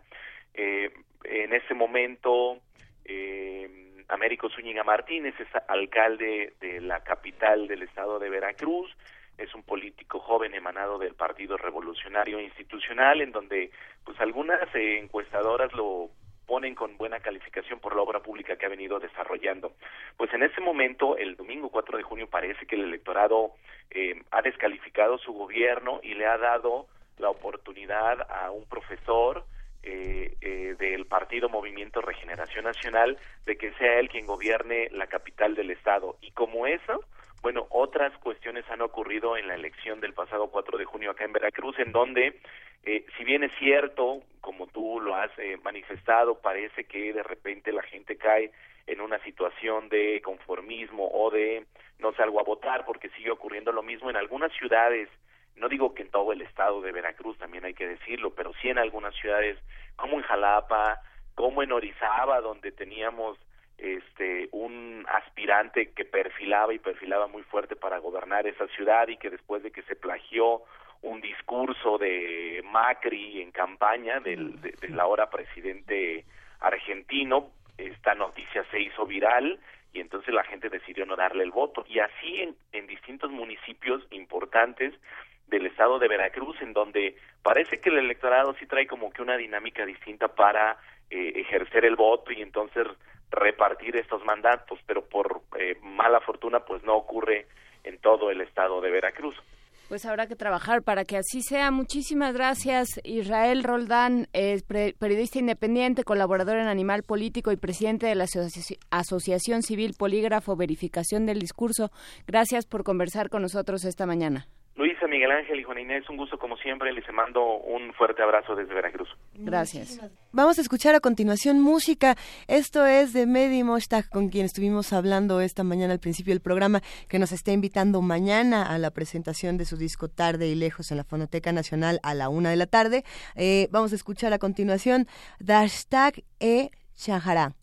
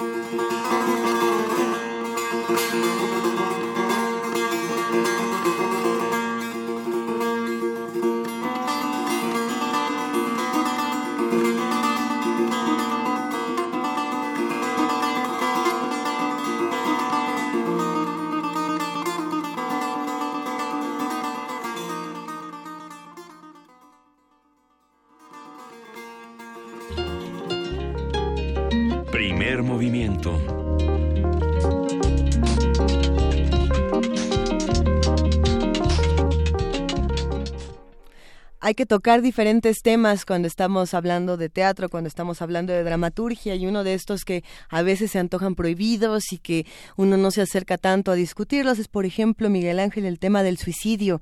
Eh, hemos hablado del suicidio, de, de, la eutanasia en otros casos, en, en este mismo programa y, y de esta decisión que, que para muchos es muy personal para otros no lo es tanto y es una decisión eh, que se debe tomar en comunidad. Esto es un tema muy complejo y, por lo mismo la obra de teatro llamada Sedimentos eh, tiene una propuesta que a mí me llama muchísimo la atención. Ya se encuentra en la línea Patricia Yáñez, ella es actriz y productora precisamente de esta obra que se presenta en Casa del Lago. ¿Cómo estás, Patricia? Buenos días. Hola, ¿qué tal? Buenos días, ¿cómo estás? Muchas gracias por el espacio. Al contrario, gracias a ti por acompañarnos esta mañana. Háblanos, por favor, de sedimentos y de esta relación eh, con el suicidio y la sociedad. Sí, sí claro que sí. Eh, sedimentos parte de la necesidad de abordar el tema del suicidio, como bien lo dices, como bien lo mencionas, y nos abocamos en investigar el tema, en investigar sobre el tema, en recopilar testimonios y queríamos plasmar en este montaje el universo interno del suicida. Queríamos plasmar una un, escenario post-mortem. Eh, nos dimos a la tarea de laboratoriar a partir de ciertas premisas como el funeral, qué dirán de nosotros cuando nos, nos cuando ya nos hayamos muerto, qué, qué, qué será de qué será de mí, me recordarán o no, y nos dimos a la tarea de reunir escritos, de, reunir piezas, partituras de movimiento y todo lo encerramos en esta en esta pieza escénica que dura aproximadamente una hora. Eh, todo esto estuvo a cargo de Octavio Michel Grau, el director y el dramaturgo que estuvo encargado de recopilar todos estos escritos, la iluminación está a cargo de Patricia Gutiérrez. Uh te menciono que esta iluminación es un tanto independiente y da la sensación de una morgue, da, da la sensación de frialdad. También estamos en penumbras y pues vaya, esto es un montaje que está hecho de corazón sin juicio alguno. No pretendemos emitir un juicio si está bien o está mal suicidarse. Pretendemos simplemente mostrar el escenario del suicida, mostrarlo para comprenderlo sanarlo y de alguna manera evitarlo, porque es un tema tabú del que poco se habla y del que es necesario hablar y abordarlo para evitarlo. Ustedes son un grupo que se llama el Coro de los Otros y trabajar en laboratorio implica una enorme complicidad, una, una escucha y, y, realmente el trabajo de dramaturgia y de dirección, pues va, en realidad es un trabajo de conjunto. ¿Qué, cómo, qué, ¿Quiénes son el Coro de los Otros? Eh, cuál es su trayectoria, están trabajando desde 2009, qué han hecho y cómo llegan a esta a sedimentos. El coro de los otros eh, está conformado por egresados del Centro Universitario de Teatro y nosotros llevamos a escena puestas eh, que, que involucren discursos actuales, que involucren inquietudes. En este caso nos abocamos sobre el tema del suicidio porque fíjate que este es uno de los temas, uno de los fenómenos sociales que ocurren muchísimo en el estado de Querétaro, de donde yo soy originaria. Y yo veía mucho desde chica que, que el suicidio estaba muy latente, muy latente, no, no eh, en específico en una clase social o en una etapa de la vida del ser humano, sino que estaba presente en todas las personas, desde niños, eh, adolescentes, adultos, ancianos, eh, sean de la condición y de la clase social que sean, y eso fue algo que nos interesó muchísimo. Este, justo ayer nos decían que aquí en, en la Ciudad de México, en Palsa, tienen el mayor índice de suicidios en los jóvenes, es por eso que se abren espacios culturales, porque pues ocurrió como una una cosa emergente para pues, para para evitar que el suicidio sucediera en los jóvenes hoy en día y en cualquier otra persona. Y justo lo llevamos a escena para hablar de, de este tema, para evitarlo, para, pues como te decía, para sanarlo de alguna manera, porque también nos fuimos por, por los que se quedan. ¿Qué pasa con aquellos que se quedan? Hay muchísimas dudas alrededor de los que se quedan y pues aquí los convocamos a, de alguna manera, a ponerlas sobre la mesa para no resolverlas o sí o no quizás, pero para simplemente exponerlas y hablar. Hay, algo interesante ahí que podríamos discutir, Patricia, y es que para poder eh, evitar una situación como esta también hay que reivindicarla, ¿no? Y también hay que, discutirla de otras maneras. Me quedé pensando en, en todos los artistas, en todos los escritores, fotógrafos y demás que, que se han suicidado a lo largo de los años y, y buscando más información precisamente sobre sedimentos me encontré que ustedes retoman mucho el trabajo de Francesca Woodman, esta fotógrafa que se suicida en los años 80. Exacto, así es. Llegamos a ella justo por su estética, por sus fotografías, nos intrigaron mucho, porque muestran escenarios post-mortem, eh, muestran, son como cartas suicidas. Hay, hay una crudeza en, en estas fotografías, se expone el cuerpo, se flagela, y hay movimiento, hay caos en estas fotografías, y justo llegamos a ellas por, por la estética. Cuando vamos investigando más, nos vamos dando cuenta que es una fotógrafa que se suicidó a los 22 años, fue rechazada de, una escuela de artes y pues bueno, ya tenía una serie de, eventos desafortunados en su vida, toma la decisión de aventarse de un edificio y vaya, eso para nosotros fue como una cosa sorprendente, o sea, que llegamos a alguien a través de su, de su trabajo más allá de su evento. Y creo que eso es eh, una manera de, de, ver, de escuchar al suicida que muchas veces da muchas eh, señales de alarma y en este caso Francesca Woodman las daba de una manera creativa. Es una cosa muy cruda, muy rara, pero, pero las daba de una manera creativa y nosotros nos inspiramos en ella para generar movimiento también en escena, para mostrar eh, estos escenarios donde donde pareciera que, que está y no está, que se funde con con el espacio que se funde, que, dan avisos de muerte, pero que no, o sea, es un universo muy íntimo, muy personal y nosotros nos fundimos en ella un poco y, trabajamos sobre ella y creo que es lo que la puesta en escena logra de alguna manera mostrar esos escenarios por muerte que ella dejó como legado, que en aquel entonces estaba muy avanzada, pero hoy es eh, un legado para todos los fotógrafos, para todos aquellos que se incursionan en la fotografía y pues vaya, es una cosa afortunada y desafortunada eh, lo que le sucedió a, Francesca Woodman, pero que hoy en día se sigue trabajando sobre ella. Claro. El gran arte no pretende enseñar ni educar, sino cuestionar y poner las preguntas eh, adecuadas que a veces no somos capaces de hacernos. Está dirigido a adolescentes y adultos.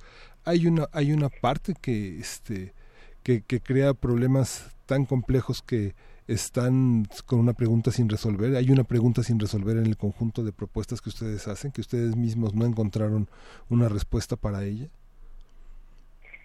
Pues sí, la pregunta sin resolver eh, son aquellas preguntas que el mismo suicida se hace. ¿Vale o no la pena vivir? Eh, porque el mismo Albert Camus lo dice. La vida, o sea, el suicida te quita la vida porque vale o no la pena vivir y, creo que ese momento en que el suicida decide aventarse al vacío, decide eh, amarrarse la soga, decide beber ese trago tóxico, decide desangrarse, este, es, es, es esa, esa gran duda que se abre, esa gran brecha. ¿Por qué lo hizo? Es algo que no nos explicamos. Justo nosotros eh, tenemos un testimonio de una bueno de una persona que, que vivió la pérdida de, un familiar muy cercano y esta persona nos dice este el suicidio debería apoyarse o sea ya a estas alturas tendría que ser una opción. Y nosotros no no lo enaltecemos ni lo reivindicamos por supuesto que no lo dejamos abierta abierta la pregunta. No creo que tenga que ser una opción para aquellas personas que creen que la vida no se, no vale ser vivida eh, yo creo que el suicida lo único que necesita en ese momento es un abrazo, porque hay un gran vacío existencial. Creo que hay, todos los seres humanos pasamos por etapas donde nos sentimos perdidos, nos sentimos en el limbo y encontramos una luz, una respuesta. Estas personas que tomaron esa decisión no la encontraron. Y yo creo que es necesario retomar ese punto donde uno dice, ¿lo hago o no lo hago? ¿Qué se hace? ¿Qué opción puede haber? Y, justo un, simple abrazo, un simple abrazo, una simple frase puede sanar y evitar cualquier Decía el filósofo romano Emil Cioran que si no hubiera tenido la opción del suicidio no hubiera podido seguir vivo. Y tenemos para nuestros radioescuchas dos, dos por uno para el sábado 17 a las 18 horas y dos para el domingo 18 a las 18 horas. El costo del boleto es de 150 pesos, la entrada general y 100 con descuento de estudiante. Vamos a regalar dos boletos dobles. ¿Es cierto, Patricia? Sí dos boletos dobles, este, dos boletos dobles con el dos por dos, dos por dos, dos por uno. Este, Sí, y, bueno, por favor, por teléfono al 55 36 43 39, dos boletos para el sábado, dos boletos por el domingo, al dos por uno. Muchas gracias, Patricia, por esta conversación y sedimentos eh, en la Casa del Lago del 9 de junio al 12 de julio. Y bueno, estaremos eh, acompañándolos eh, encarecidamente en este, en este tránsito entre la vida y la muerte. Gracias, Patricia. Hasta pronto. Seguimos con primer movimiento. Primer movimiento. Hacemos comunidad.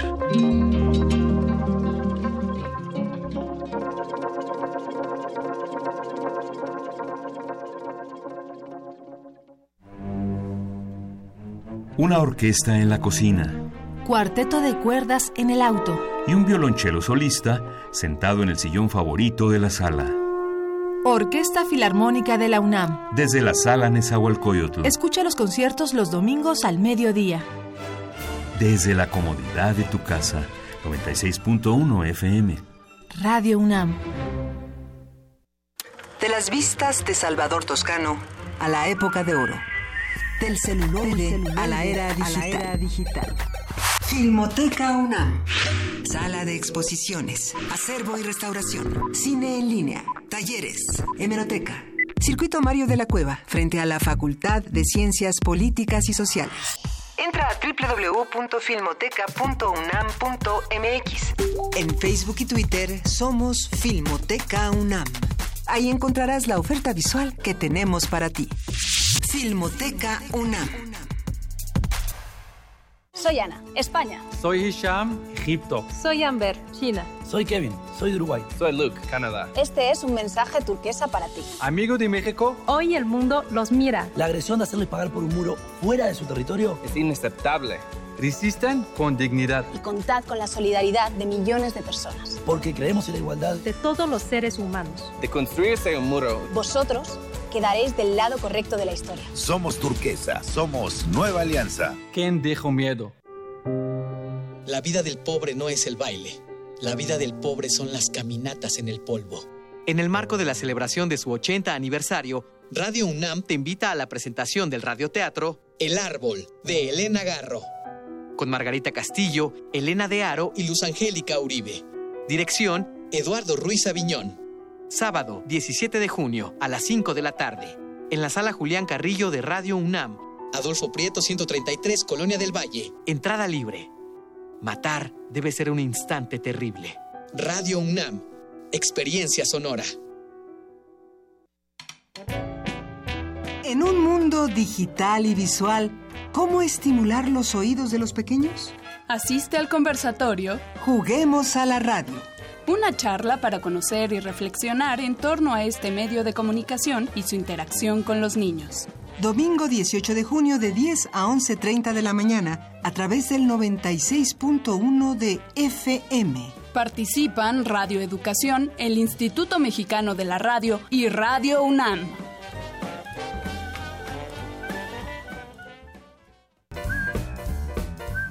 Me encanta ponerme en pijama tomar mi libro favorito y que mi imaginación me lleve a otros mundos. Ven en pijama a cantar y escuchar cuentos con Beto Pijamas. Todos los sábados de junio. Una de la tarde. En la sala Julián Carrillo. Entrada libre. Radio UNAM.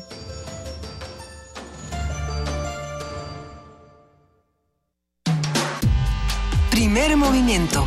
Podcast y transmisión en directo en www.radiounam.unam.mx.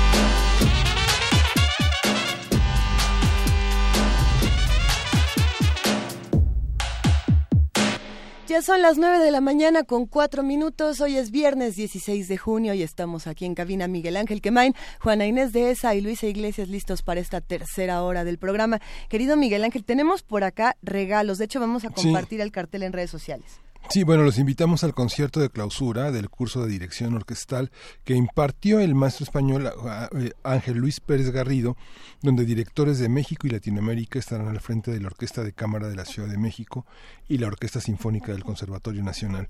Esto será mañana a las 11 de la mañana, el, es entrada libre y la primera sinfonía de Beethoven, la Serenata de Koras Tchaikovsky, opus 48, van a ser el objeto de este concierto tan importante compartido en la docencia de Ángel Luis Pérez Garrido. Excelente. Mañana a las 11 de la mañana, entrada libre. También tenemos cortesías, tenemos cosas en redes sociales. Estén atentos, estamos en arroba P Movimiento, en diagonal Primer Movimiento UNAM y en el teléfono 55 36 43 39. Como lo prometimos, tenemos sorpresas en Poesía Necesaria, así que quédense con nosotros.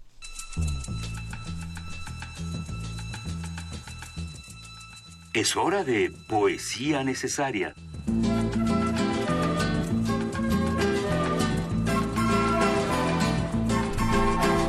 Hijo, y sí, esta, esta mañana va a estar complicada la poesía necesaria, pero muy divertida. ¿Por fin encontraste a Joyce?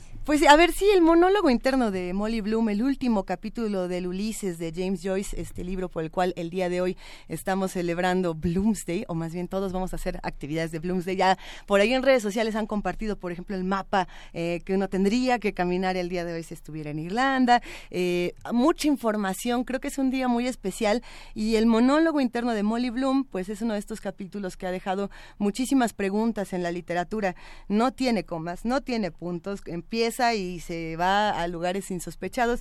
Y la invitación que le hacemos a todos los que están haciendo comunidad con nosotros es a que se pierdan en estas palabras y se dejen llevar. Y, bueno, pues eh, vamos a aterrizar desde Molly Bloom hasta los Waterboys, que son esta banda irlandesa escocesa que tiene una canción increíble que se llama A Girl Called Johnny. Entonces de Molly nos vamos a Johnny. No hay educación, ni modales, ni nada de nada en su naturaleza, dándome un cachete por atrás, de esa manera en el culo, porque no lo llamé Hugh el ignaro que no distingue la poesía de una versa. Eso es lo que consigues por no ponerlos en su sitio, quitándose los zapatos y los pantalones ahí mismo en la silla, delante de mí, con toda la cara dura, sin siquiera pedir permiso, campándole eso de una manera tan vulgar en esa medio camisa que llevan para que se les admire, como a un cura o a un carnicero o esos viejos hipócritas en los tiempos de Julio, de Julio César. Desde luego que tiene bastante razón en su forma de tomarse el tiempo a chufla. Ten por seguro que lo mismo estaría a dar por la cama con quien un león dios. Estoy segura de que un león tendría algo mejor que decir. O bueno, supongo que es porque estaban tan rellenitas y apetitosas con mis enaguas cortas que no se podía aguantar a mí misma. A veces me excita, no está mal para los hombres todo el montón de placer que sacan del cuerpo de una mujer. Somos tan redondas y blancas para ellos, siempre. Ojalá fuera yo uno de ellos para variar por el gusto de intentarlo, con eso que ellos tienden empinándose encima de una tan dura a la vez tan suave, cuando la tocas, tío John la tiene larga. Oí que decían aquellos niños de la esquina cuando pasaban por la esquina de Marrowbone Lane, tía Mary tiene una pelambrera porque estaba oscuro y sabían que pasaba una chica, no consiguieron que me sonrojara. ¿Por qué iba a hacerlo esa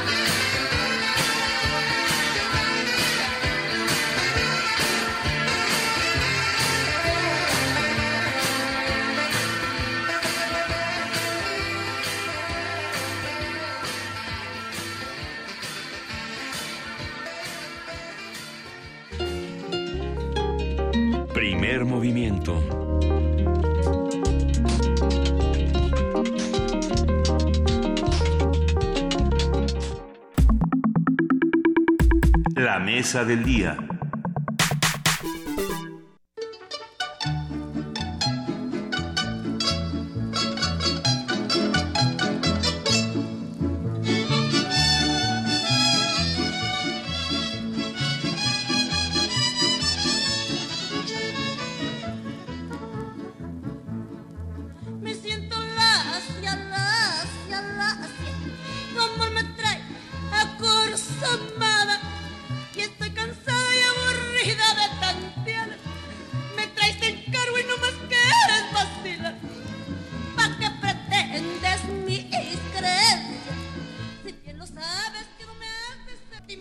Cantante y actriz María de la Luz Flores Aceves, mejor conocida como Lucha Reyes, nació en Guadalajara, Jalisco, el 23 de mayo de 1906. Creó un estilo interpretativo de la música ranchera, revolucionó el lugar de las mujeres dentro del gremio musical y vivió fuera de las normas sociales de su época. Murió en la Ciudad de México el 25 de junio de 1944. Para rendir un homenaje a través de sus canciones y su legado, la dramaturga Jimena Escalante retomó los momentos más determinantes de la vida de la cantante mexicana para escribir la obra La Tequilera, inspirada precisamente en la novela Me llaman la Tequilera de Alma Velasco. La tequilera se presenta en el Teatro Juan Ruiz del Arcón de la UNAM bajo la dirección de Antonio Serrano y cuenta con las actuaciones de Daniel Schmidt, Carolina Politi, Mauricio Isaac, Paulette Hernández, David Medel, Aranza Ruiz y Arturo Barba. Hoy están en la cabina con nosotros Daniel Schmidt, quien es actriz e interpreta a Lucha Reyes, y Antonio Serrano, quien es eh, un cineasta, es director, es autor que junto con Jiménez Escalante han trabajado a la limón en televisión, en cine, han hecho muchas cosas juntos y el teatro es el, es el vicio original. ¿Por qué el teatro? ¿Cómo, cómo poner en escena? Porque somos unos viciosos. Bienvenidos, viciosos. Hola, ¿cómo están? Miguel? Hola. estamos escuchando aquí, aquí en la mesa la mensa de Lucha Reyes, ¿no? Para ir calentando la conversación. Pero cuéntenos un poco de qué significa Lucha Reyes. ¿Quién es esta mujer tan importante para ustedes? ¿Qué significa? ¿Con quién empezamos? Con Daniela. Con Daniela, que es la mismísima lucha. así es. muchas gracias. Estoy, la verdad, muy emocionada de estar en este programa porque soy muy fan de la estación y nunca había estado aquí. Pues muchas gracias por recibirnos. Em, lucha Reyes, pues Lucha Reyes es una es para mí un referente no solamente eh, cultural de la música ranchera o femenino de la música ranchera que se apropia de un estilo de cantar que estaba reservado únicamente a los hombres en una época en una época de muchas paradojas, porque por un lado está el rompimiento de la Revolución Mexicana, pero por otro todavía un machismo anquilosado y una sociedad bastante cerrada y opresiva para con las mujeres, ¿no? Entonces le toca a ella nacer en una coordenada muy interesante y aprovecha el quiebre y, y se apodera un poquito sin querer, se tropieza con esta forma de cantar, con el canto bravío, que finalmente se le, se le adjudica a ella como creadora, y, y causa sensación, ¿no? Tumultos, locura en el público, una especie de rockstar de principios del siglo XXI o de la canción ranchera, este, digo, el siglo XX, eh, porque fascinaba esta cosa como atrevida y un poco como fuera de sus, de sus cabales, borrachita, borracha y bravucona y se subía a las mesas y les ponía los zapatos en los hombros de los señores, ¿no? Y, provocaba y... Entonces me parece un personaje fascinante, fascinante. Eh, algo de la manera en la que ella encontró su voz también es, es, es una historia que a mí me llega de manera muy profunda porque ella iba a ser una soprano y, perdió la voz en dos ocasiones eh, y la manera en la que le regresa esta voz digamos como eh, una voz mutilada es lo que la proyecta, ¿no? Como, como artista, porque finalmente es, encuentra una manera de realmente expresar lo que ella traía dentro a través de su voz, cuando la pierde y ella y la voz regresa. Entonces también esa es una, una metáfora bien interesante de la vida, ¿no? De los ires y venires de los personajes y cómo nuestro cuerpo nos va dando mensajes o se va volviendo un mapa en donde podemos encontrar en dónde están los accidentes, ¿no? De la vida, los las cosas que nos marcan nuestra huella de dolor. Hay una hay un tema que nos obsesiona un poco en este espacio que es el monstruo, que es el otro, que es el que no pertenece. Eh, sistemáticamente volvemos a ese a esa figura porque eso es un poco también el artista y eso es también el, el intelectual y ese también es el que rompe y el que y el que se sale del paradigma entonces, eh, un poco eso es por lo que cuentas, eh, Daniela Schmidt, un poco esa es la propuesta que tienen con, con Lucha Reyes, ¿no? Esta mujer que no es, que es una mujer eh, a la que la sociedad no está acostumbrada y que sin embargo les fascina precisamente por esta les encanta literalmente con su voz con esta voz rota con esta con esta actitud que no es la que debe ser en las mujeres no los hombres salían a ver a Lucha Reyes como salían a ver a otras mujeres pero jamás querrían tenerla en su casa la de su casa calladita y en el rincón ¿no? claro. Pero pero sí hay esta esta fascinación con, con la mujer que se sale y con el ser que se sale de, de las normas. Y yo creo que ella nunca tan, eh, resistió estos monstruos que a sí misma creo que se, se hizo ella. Tuvo una vida muy trágica, eh, tuvo una madre muy, eh, muy manipuladora, muy humillante, la despreciaba, incluso alcohólica como, como ella. Y yo creo que un monstruo y un demonio que lucha nunca se pudo quitar es ese fantasma de la, de la madre. Un poco el centro de la obra se trata eh, justamente de la relación enferma y dependiente e hiriente entre la madre y la, y la hija. Se volvió estéril también por su alcoholismo. Yo creo que ese es otro fantasma y otro monstruo que siempre la estuvo acompañado este, durante toda su vida en, un, en, una, en una época en la que sobre todo una mujer pues era una mujer por, porque era capaz de tener una familia. Y ella no y ella no podía. Eh, los maridos un poco la, la asediaron por eso. Entonces sí la obra se trata un poco también en cómo estos monstruos devoran a esta mujer hasta que la llevan a tomar esa terrible decisión de envenenarse con, con barbitúricos a, los 38 años. A los 38 años. 38 años. Quien conoce el trabajo de Jiménez Calante sabe que es una una dramaturga profunda, interesante, llena de humor y que el desafío actoral en este caso es, este, jugar con esa también especie de autobiografía imaginaria que corre a través de las canciones. ¿Cómo son esos dos niveles, eh, Daniela? ¿Cómo jugar con esa parte en la que se vive la canción y en la que se vive un texto? Me imagino, no lo conozco, pero conozco el trabajo de Jimena, complejo, rico, Fíjate que es interesante. Yo, yo, para mí trabajar eh, con Jiménez Escalante siempre supone un reto delicioso, porque sus textos hay que desmenuzarlos de verdad, con los dedos, con los dientes, con los ojos, con el cerebro, con el alma, porque están llenos de tantas capas. Y juega de pronto me ha tocado eh, trabajar con textos de Jimena que son eh, mm, líricos pero no, pero con una con un uso del lenguaje como muy eh, eh, digamos eh, común no, pero en el, eh, pero, pero tiene algo de lírico, que una cosa, y luego de pronto en la tequilera me encuentro a otra Jimena, una Jimena que ya no está planteando tanto unos universos eh, con mucho trabajo para descifrar, sino un poco más ahí y ponderando más el, el drama, ¿no? Ponderando más el drama de, de la vida de esta mujer y sus relaciones con, con, con las personas, los personajes de su vida, ¿no? Entonces es muy rico porque eh, se está trabajando desde un lugar un poco más realista. Aunque, aunque en la estructura dice lo de realista. No, que tiene razón, sí. Toda la razón.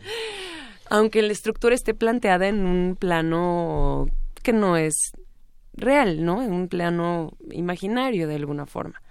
Pero ha sido una, una sorpresa increíble trabajar eh, la tequilera de Jiménez Calante porque, ay, es, es muy rico es para perderse y cada función se encuentran cosas nuevas, cada función los textos hablan de una cosa, hablan de la otra, es no paras nunca de, de, descubrirla. Y bueno, y por otro lado, toda esta cosa dramática y trágica que trae no solo Lucha, sino también Jiménez Calante en su escritura, eh, convive de una manera muy interesante con la música ranchera, ¿no? Y con este ambiente de las carpas y estos personajes eh, como estrambóticos, ¿no? De, la vida de Lucha Reyes. Es una combinación bien interesante. Hay, algo que me llama mucho la atención y es esta frase con la que arrancabas la, conversación, Daniela, que dice algo así como lo que le pertenecía a los hombres y ese lugar en donde se han logrado colar las mujeres, ¿no? Curiosamente, Lucha Reyes, eh, Jiménez Calante y quizá Daniel Smith comparten esta misma eh, naturaleza, ¿no? lo mismo que pasa con algunos géneros musicales, también ocurre con los géneros dramáticos, con la misma dramaturgia, ¿no? Un espacio que inicialmente no le pertenecía tanto a las mujeres mujeres, sino es que no les pertenecía nada. ¿no? Eh, ¿Qué pasa con eso, Antonio? Hay una parte en la obra en la que justamente uno de sus eh, representantes, porque esta mujer se empieza a pelear con una, con una, con una cantante con la que la quieren obligar a hacer un dueto. Y la otra mujer es más una mujer muy sexy, muy sensual, a la que le chiflan los hombres. Y este y se empiezan a insultar estas dos estas dos este, este, antítesis de, de mujer y, y le dice, le dice el representante, ya estoy harto de ti porque además cantas como hombre. ¿Eh? Este, y eres una borracha. Y, y lo que le contesta a ella le dice, este, mi, este, no, cantas como borracho. Como borracho. como borracho, sí, como borracho y le dice y le contesta ella, este, pues dirás lo que quieras, le, lo enfrenta al, al, al, representante y acaba diciéndole y acaba diciéndole y sí, este, sí bebo y no soy un borracho, soy una borracha, a mucha honra, ¿no? Entonces, este, tiene esta cosa el personaje, siento que inventó esta manera hombruna. Eh, como de voz este así rasposa como como decíamos de cantar un género que yo supongo que en 1900 lo que se conocía como música tradicional mexicana era algo mucho más dulce, mucho más suave, mucho más campirano, así más marimbero, supongo, ¿no? Y entonces llega esta mujer y, y, empieza a cantar con esta fuerza, esta arrogancia y esta cosa así afrentosa y, yo creo que de ahí, no sé, digo, no, no, no soy un experto musical en la materia, pero yo creo que de ahí nace esta, esta manera de cantar de muchas mujeres, Luchavilla, Chabela Vargas, eh, Rosa Beltrán, eh, que como que ya se etiquetaron, que así se canta la canción este mexicana, ¿no? Y creo que fue Lucha Reyes quien inventó esta manera de cantar. Este es uno de los máximos eh, teatros de la comunidad universitaria. Eh, hacer clásico, hacer popular lo clásico y hacer clásico lo popular es uno de los desafíos. Quieres un director que viene de circular ampliamente por el mundo. ¿Qué has aprendido de la televisión y del cine que ahora está en algo que exige tanto pues visibilidad, plasticidad? Qué bueno que me preguntas eso porque eh, justamente la puesta en escena es una es como que la fusión la boda entre entre el teatro y el cine o la televisión eh, todo se filma mientras sucede, hay una gran pantalla. Realmente estás viendo una película mientras se hace. Entonces hay dos cámaras siempre presentes en el escenario y se van armando los escenarios en donde van sucediendo los momentos más importantes de la historia frente a tus ojos. Entonces tú, tú como espectador creo que puedes sentir ambas sensaciones que son esta cosa como de comunión que hay en el teatro porque está en vivo ahí sucediendo y también esta posibilidad más fría pero también mucho más eh, que te permite otro tipo de acercamiento que es una cámara como llegar a ver este, los poros de, las, de los actores, las lágrimas, el, el sudor. Hay cosas que suceden detrás del escenario, hay cosas que suceden a un lado del escenario. Y como la obra, la estructura de la obra narra eh, los últimos instantes de la vida de Lucha Reyes, ella se acaba de tomar los barbitúricos y de alguna manera le pasa la película de su vida, como dicen que sucede cuando uno está a punto de de irse para el otro mundo. Entonces, este, de eso se trata la obra. Entonces, ella realmente le llega a un limbo en donde le pasa la película y la película es real, se está filmando. Y el limbo es un foro. Entonces, como en la este, vida. Como en la vida, como en la vida. El limbo es props, ¿no? Tu vestuario. Tu pro, sí, ¿no? Y todo. Y, está el utilero y le lleva, el utilero le lleva la botella de tequila porque ella no puede andar sin botellas de tequila. Entonces, este, el director los regaña, que es una especie como de dios ahí que está hablando, no cuestionándolos a los personajes.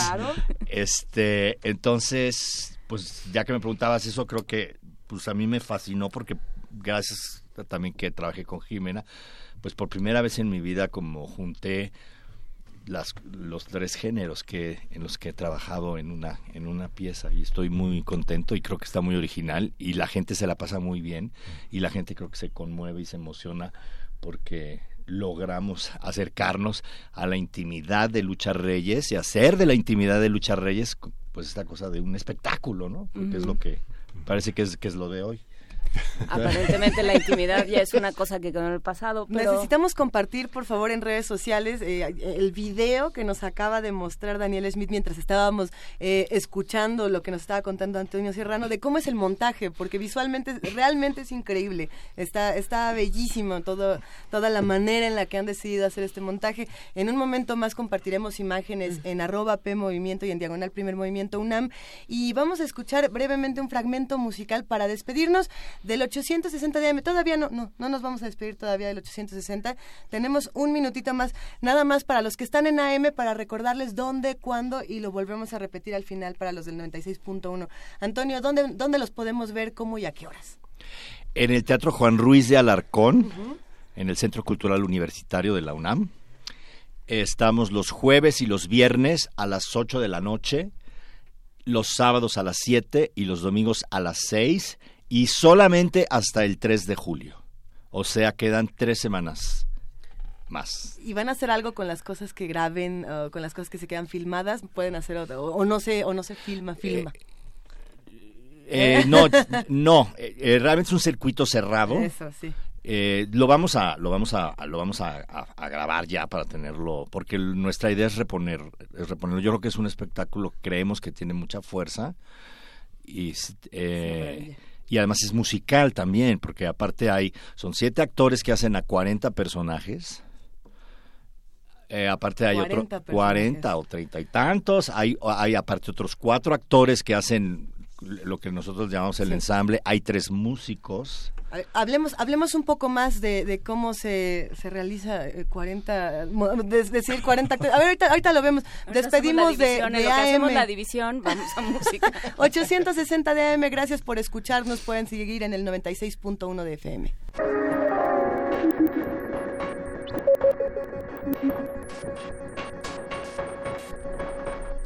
Para seguir hablando precisamente de Lucha Reyes y de la tequilera, vamos a escuchar un fragmento musical porque tenemos que hacer un par de divisiones por acá, Miguel Ángel. ¿Qué vamos a escuchar? Vamos a escuchar Juan Colorado de Lucha Reyes.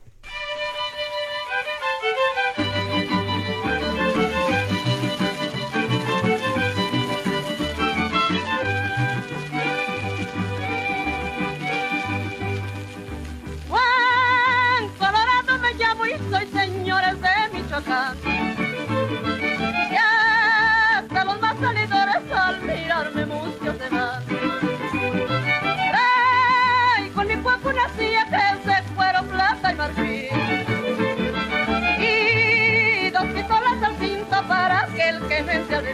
que viva mi tierra Michoacán y del pechar anda pa' brincar, que Juan Colorado aquí está ya, montado en su papo el huracán.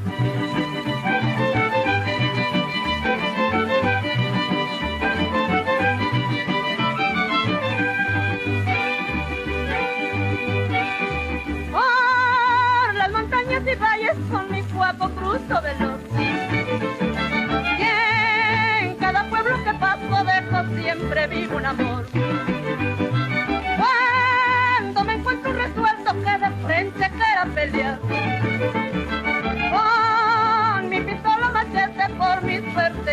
Ganar. Que viva mi tierra, mi Michoacán y del pechar anda pa' brincar. Que Juan Colorado aquí está ya, montado en su poco el huracán.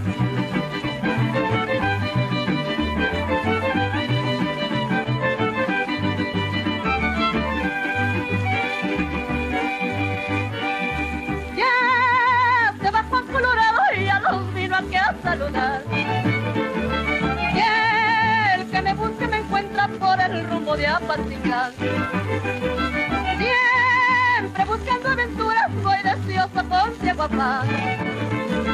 Por esos campos unidos de mi tierra que es Michoacán. Que viva mi tierra Michoacán y del pechar anda pa' brindar. Que Juan Colorado ya se va, contado en su papo el huracán. Que viva mi tierra Michoacán y del pechar anda pa' brindar. Que Juan Colorado ya se va, contado en su papo el huracán.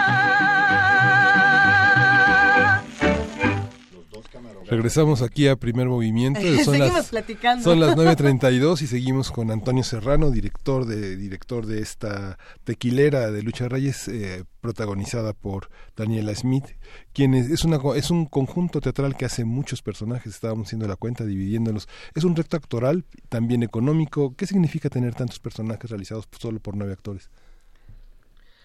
Pues es una es, es, es, es, difícil porque primero tienes que ser tan verosímil como para que la, el público crea la convención de que son exactamente diferentes, porque las caras no les cambiamos uh -huh. y tampoco les ponemos así el bigotito de o la peluquita, que puede ser un recurso, ¿no? Realmente sí estamos trabajando con el este con, con el, el, con el vestuario, con el actor en crudo, que, que es muy padre porque trabajan su corporalidad diferente, eh, su voz, el carácter, sus personalidades, este y yo creo que funciona muy bien porque realmente sí te crees que son diferentes eh, personajes. Hay una cosa también muy bonita, por ejemplo, eh, Lucha Reyes se casó cuatro veces. Entonces, ¿Es esta parte muy bonita? No, no, no, no, no. ¿Por qué no? ¿Por qué no? ¿Por qué no? ¿Por qué no? Viva la poligamia, ¿no? No, pero existe este director que entonces anuncia de alguna manera. Vamos con el primer marido. El, este, el, y el nombre del marido. Gabriel, Gabriel Navarro. Navarro. ¿no? Entonces aparece. Y ahora vamos con no sé quién. Y ahora va. Entonces es también una especie como de ayuda al, al al público para que comprenda que a quien va a ver, que acaba de ver haciendo otra cosa, ahora es una distinta, ¿no? Este es curioso, ¿no? Pero que es como si tú, a veces cuando estoy en, eh, haciendo la obra me imagino como si realmente tuvieras la oportunidad de unos minutos antes de morir que te, que te dramatizaran los momentos más importantes de tu vida y de alguna manera los estás viendo pues de adentro pero de afuera, como diciendo, yo hice eso, dije esto. Mira, por eso no funcionó este matrimonio. O, ¿cómo pude haber comprado una hija? ¿no? ¿Qué estaba sintiendo en ese momento? Porque como que se nos va olvidando, ¿no? Uno vive tantas cosas a lo largo de una vida que el, el, como que el almacenamiento de los recuerdos pues, se va saturando, entonces unos los vas perdiendo y otros los se te quedan en un lugar y luego por un rato los pierdes y luego un objeto te los recuerda, una persona, una mirada, un sabor, un olor, qué sé yo.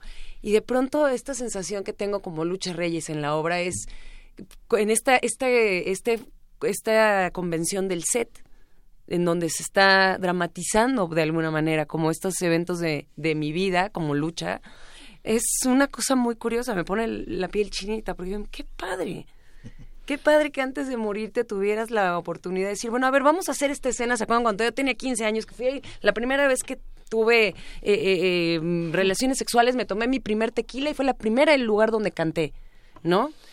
Bueno, ahora le va, vamos a hacerlo. Y entonces el director, no, ya te pasaste de patética, no estás llorando mucho.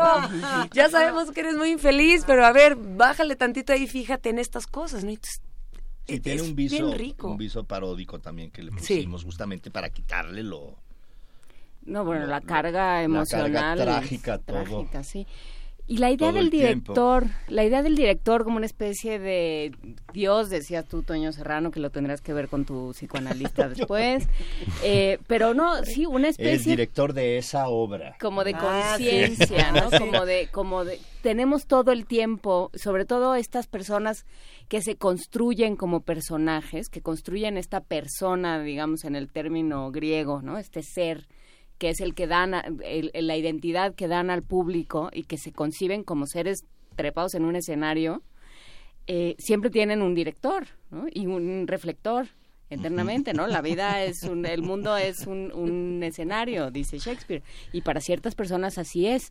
¿Cómo, cómo funciona la relación de Lucha Reyes y su, y su director? ¿Cómo es en, en escena? Básicamente eh, la trata de contener. Eh, le hace evidente eh, esta su posición ante la vida, que es la del sufrimiento, según el director. ¿Y cómo surge Eh, este personaje? ¿Cómo decidieron que se necesitaba esta voz? ¿O fue de, o fue de Jiménez Calante? Fue decisión mutua. Eh, porque porque era, eh, era como este punto de poderse alejar del drama y de poder de alguna manera preguntarle a Lucha, ¿de verdad no puedes controlar eso? Hay un momento que le dicen, te, te dijeron patética, sí, porque te está... Y entonces esta mujer de pronto pierde la cabeza y empieza a destruir el set, ¿no? Entonces dice, bueno, te dijeron patética, pero no tan patética. Y le da además la oportunidad, eso está muy chistoso también, le da la oportunidad el director de, de, de como de repetir la escena. A ver, hazla diferente. Trata de, y, y, y, Sí. y, y- y Lucha no puede. Es lo que un poco hablábamos, sus demonios la consumen, ¿no? Entonces como que no puede alejarse de sí misma un momento, verse a sí misma y decir, porque yo pienso que Lucha Reyes actualmente no hubiera tenido ese trágico final, según yo. Pero en la época en la que vivió, en ¿Cómo la que hubiera había- acabado? ¿Cómo hubiera acabado también? sé. No Sí, sé, porque yo Amy creo Winehouse, tenemos a las Amy Bueno, Winehouse, también, ten- a las Janis razón. A Que todo este acaba- club de los 27. de los ¿no? 27. Bueno, ella ya no entra dentro del club de los 27 porque ya tenía 10 años, 11 38. años más, pero yo creo que más bien es esta cosa que comparten algunos artistas en donde no existe ningún objeto o sensación material como el éxito que colme un vacío que haya provocado el desamor o el abandono, sabes que no encuentres tu lugar en el mundo porque no te dio esa caricia tu mamá o tu papá, o digo, no sin ser psicologistas, ¿no? Pero eh, hay vacíos que no los llena nada. Y las personas sensibles, ¿no?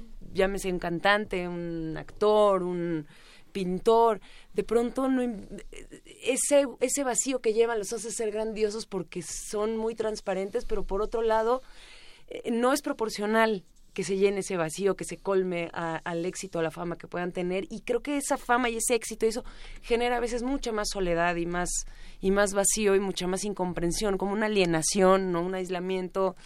Y creo que, que Lucha se, se sintió siempre muy poco comprendida. ¿Cómo fue eh, darle cuerpo y voz a Lucha Reyes? ¿Cómo es Daniela Schmidt cuando te propusieron el proyecto que dijiste? Pues mira, Se puso una borrachera tremenda, ¿no? Llevo como dos años emborrachándome diario. No, no es cierto, con mi pachita en la bolsa. Eh, no sé, hay personajes con los que uno se identifica más que con otros por alguna razón. No, digo, yo no soy una borracha, ni me abandonó mi mamá, ni much- no, no es que compartamos ese tipo de, de tragedias tangibles, pero hay algo de, de- de esa vida que me que me llama. Hay hay una cosa que me pregunto todo el tiempo que me parece eh, no sé, mi, mi tui- mi intuición me dice si si Lucha Reyes se, no se pudo desprender del personaje. y luego el personaje este de la borrachita, la bravucona, la retadora, la, digamos, una especie de outsider, pariam como mujer en su sociedad en ese momento, se, se salía del show y la acompañaba ya su vida, ¿no? Entonces no se podía. ¿Qué fue primero? ¿Era alcohólica y por eso cantaba así? ¿O era parte del personaje del show que fascinaba a la gente y que después ya no se lo pudo se quitar la En, en, la vida real, ¿no? Entonces yo navego un poco entre esas dos, este ideas, como digo, ¿será que el personaje que ella creó por el que la adoraban, como ella estaba buscando amor para llenar ese hueco que tenía, de pronto al ver que la gente la amaba, ese personaje de esta mujer borracha y dolida y patética, de pronto dijo, ah, aquí está el amor y algo no se pudo desconectar de ahí y ella se sacó el personaje, no se lo podía sacar de encima bajándose del escenario y se lo llevó a su vida. Y ahí vino una especie de cortocircuito, ¿no? No sé, eh, son cosas que he estado explorando, que me van surgiendo a lo largo de la temporada, ¿no? Por ejemplo, esta, que digo, ¿qué fue primero? ¿El personaje o se lo puedo quitar, no se lo puedo quitar? Puede ser que no. Y bueno, como actriz eso no te no, no te asusta un poco? Pues, pues, es que nos puede pasar, o sea, digo, a lo mejor no lucha reyes, pero de pronto puede ser Antígona, ¿no? No, imagínate, Cristo, ¿no? bueno, no sé, en Iztapalapa. El que... si uno vive en Iztapalapa. Oye, pero sí, yo conozco casos de algunos actores que se les pegaron ciertos personajes, ¿no? Y que no se los pueden quitar durante un rato y tienen que ir con el psicoanalista, con el doctor, porque de plano con sí, hay una ahí, un síndrome como de identificación muy fuerte. No es mi caso todavía, espero que la libre con lucha, eh, pero eh, pues no, no, siento que estamos a una sana distancia, el, personaje. Y yo, pero sí me he echado unos buenos clavados adentro, te digo, sobre todo de tratar de, de, comprender qué era lo que lo que no funcionaba ahí, ¿no? Y esta polaridad, por un lado las canciones celebratorias, la fiesta, el alcohol, el sexo, y por otro lado este hoyo que se va haciendo más grande, más grande, más grande cada día, ¿no? Este, este, este vacío. Eh, a, todos eh, supongo que en algún punto de nuestra vida hemos estado en cualquiera de los dos lados, ¿no? Siendo eh, la persona que está vulnerable o el que observa, ¿no? en un ejercicio como este a mí me llama mucho la atención pensar no solamente en el personaje de Lucha Reyes, sino en el impacto que tiene en, en todos alrededor. Y lo digo ahora que, que decías Daniela Amy Winehouse por ejemplo no eh, nos gusta ver a nuestra a nuestros emblemas caer y sufrir eh, revolcarse y morirse no y, y, hay, hay una cierta fascinación por decir mira qué mal le va no vamos a ver hasta dónde, a ver tómenle la foto cuando de verdad de verdad esté hecha pedazos hecho pedazos. Cómo se estudia por ejemplo esto en, en la tequilera eh, ¿Cómo, ¿Cómo lo ves tú, Toño? Pues sí hay un morbo un morbo ahí latente por ver la caída de una de una persona. Quizás la quizás lo monté así también para cámaras, para lo que les decía algo, ¿quién decía este Vargas eh, Vargas Llosa, no? Que eh, la, civilización del del espectáculo, que ya todo es de alguna manera estar exhibiendo, mostrando, presumiendo los dolores y las alegrías eh, entonces, un poco la propuesta era como que exhibir, así, eh, ampliar y a través de una pantalla, que es como que lo más invasivo que una cámara se meta a tu vida, la intimidad de un personaje, ¿no? Eh, yo creo que la propuesta tiene que ver un poco con eso también, con saciar el morbo contemporáneo por querer estar escudriñando en la privacidad y en la vida íntima de las personas. En este caso, pues de una vida muy dolorosa, como bien dice, como, como bien dice Daniela. Eh, pero sí creo que tiene que ver también con, con una especie de enfermedad que ya estamos actualmente un poco todos contaminados.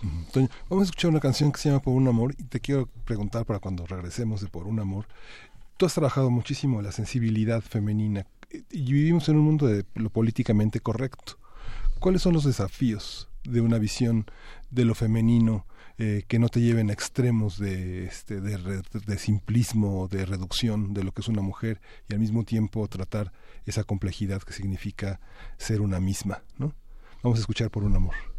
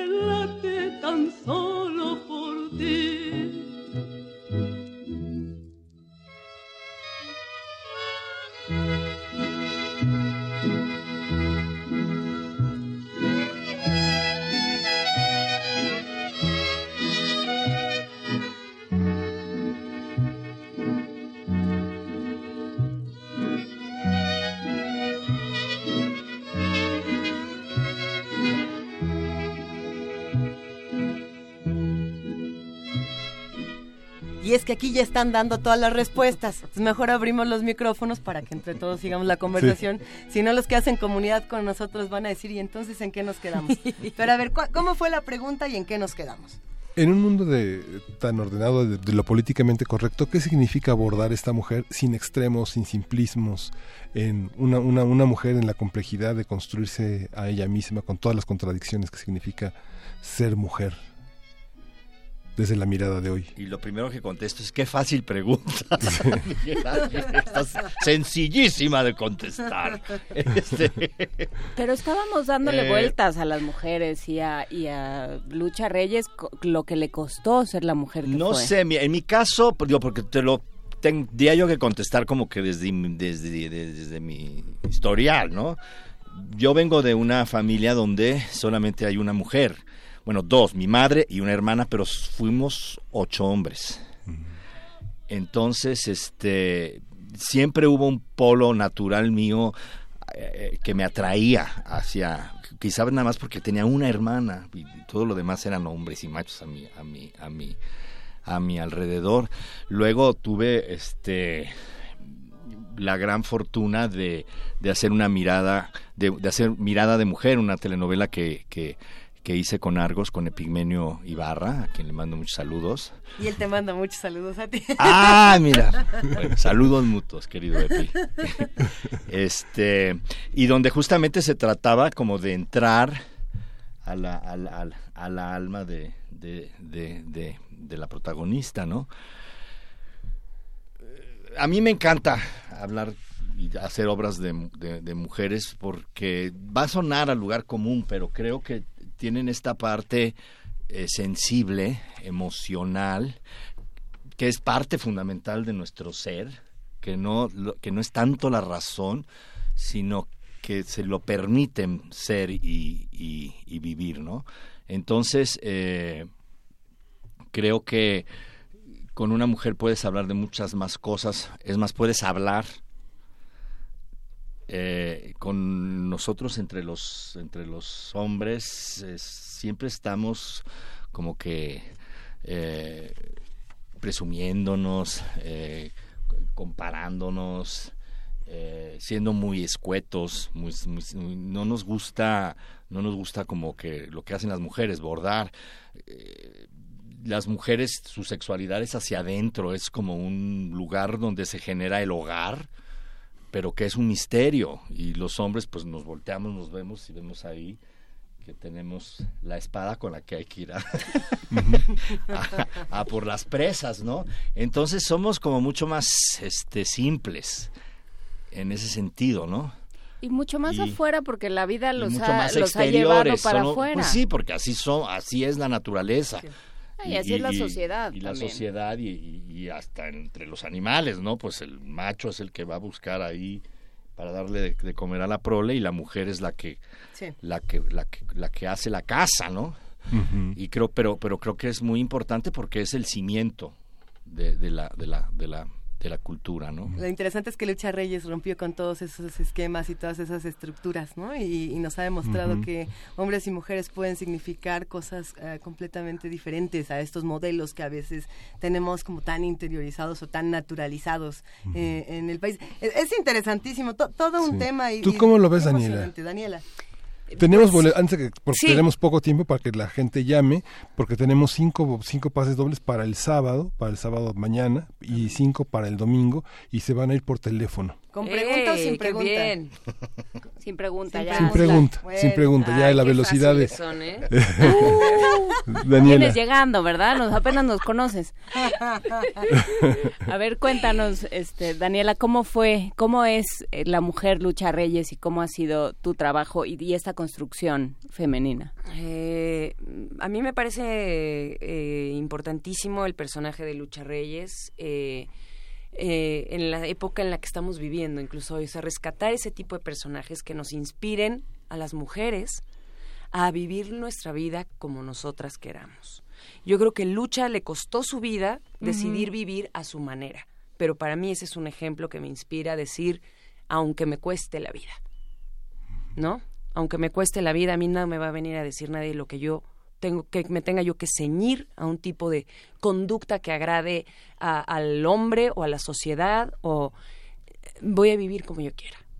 Y, digo, espero que no suene simplista, pero creo que es súper importante decirles a las mujeres de hoy en día como de alguna manera ella sirvió de ejemplo en su momento, no solamente para abrirle el camino a las cantantes de ranchero que venían detrás de ella, que es súper importante, su papel dentro de la música y la cultura, pero creo que como referente de género, es decir, no me vas a venir ni a pegar, ni a decirme cómo tengo que cantar, ni a decirme que me tengo que poner la falda hasta aquí para que no provoque tu ira o tu tal. Son mujeres, eh, Lucha Reyes, que nos dan un ejemplo de valor, de valentía y, nos inspiran a, a vivir la vida de una manera eh, digna. Pues, o eh, dignamente. Sí. ¿Con ¿no? Nuestro papel. Menos desigualdad, ¿no? Para poder vivir, para que las mujeres puedan vivir como quieren, ¿no? Menos que no les griten guapas, porque, porque alguien tiene el derecho de meterse con el físico de alguien. sea bien o sea mal, porque eso es el primer paso a que después te manoseen y después te violen y o te traten como propiedad. verdad que es una cosa este, espantosa que está sucediendo. Que te traten como propiedad ese es un punto muy importante sabes no le pertenecemos a nadie nadie. Somos de nosotros como individuos no ese es un concepto muy importante de que entre en las mentes de los seres humanos no nadie es dueño de nadie ahí entonces podríamos quedarnos con esta reflexión de que la tequilera es una invitación para, para espectadores, eh, para lectores atentos de la realidad y sobre todo para actores de la realidad, ¿no? Que esta sea una, una obra que genere actores diferentes en, nuestra realidad. Eh, bueno, pues repetimos la tequilera de Jiménez Calante en la dirección de Antonio Serrano con la actuación de Daniel Schmidt y siete, seis actores más. A ver, son siete actores, cuatro ensambles, tres músicos, dos, dos camarógrafos, 40 personajes. Un switch. Coordinadora de switch. Coordinadora de switch. Todo esto lo pueden consultar en teatro.unam.mx. Es una obra para adolescentes y adultos, hay que decirlo, eh, para que... si no les había quedado claro con todo lo que acabamos de decir. Se la van a pasar bien. Sí. ¿Cuánto dura? ¿Cuánto dura? ¿Dos horas? Dura una hora cuarenta minutos aproximadamente. Buenísimo. Depende el ritmo y cuánto cante. con, qué intensidad cante Lucha Reyes. Dura cinco minutos más o cinco minutos menos. les va a doler, pero les va a gustar, se los prometo. De eso me encargo yo. Muy bien, Perfecto. Daniela. Jueves y viernes a las 20 horas, sábado a las 7 de la noche, domingo a las 6 de la tarde, del 25 de mayo al 2, Tres- al, 2 de, tres. al 3 de julio. Eso. Compartamos toda la información, eh, consulten nuestras redes sociales y vamos a ver quiénes se llevaron los pases en un ratito más. Nos vamos a despedir precisamente con la tequilera. Un verdadero placer, eh, Daniela Toño. Muchísimas gracias No, por No, al contrario, muchísimas Muchas gracias. gracias. Qué honor Ustedes, estar aquí. Juana Y Juana felicidades Inés. por sus 80 años. Eh, los 80 de Radio UNAM y la tequilera.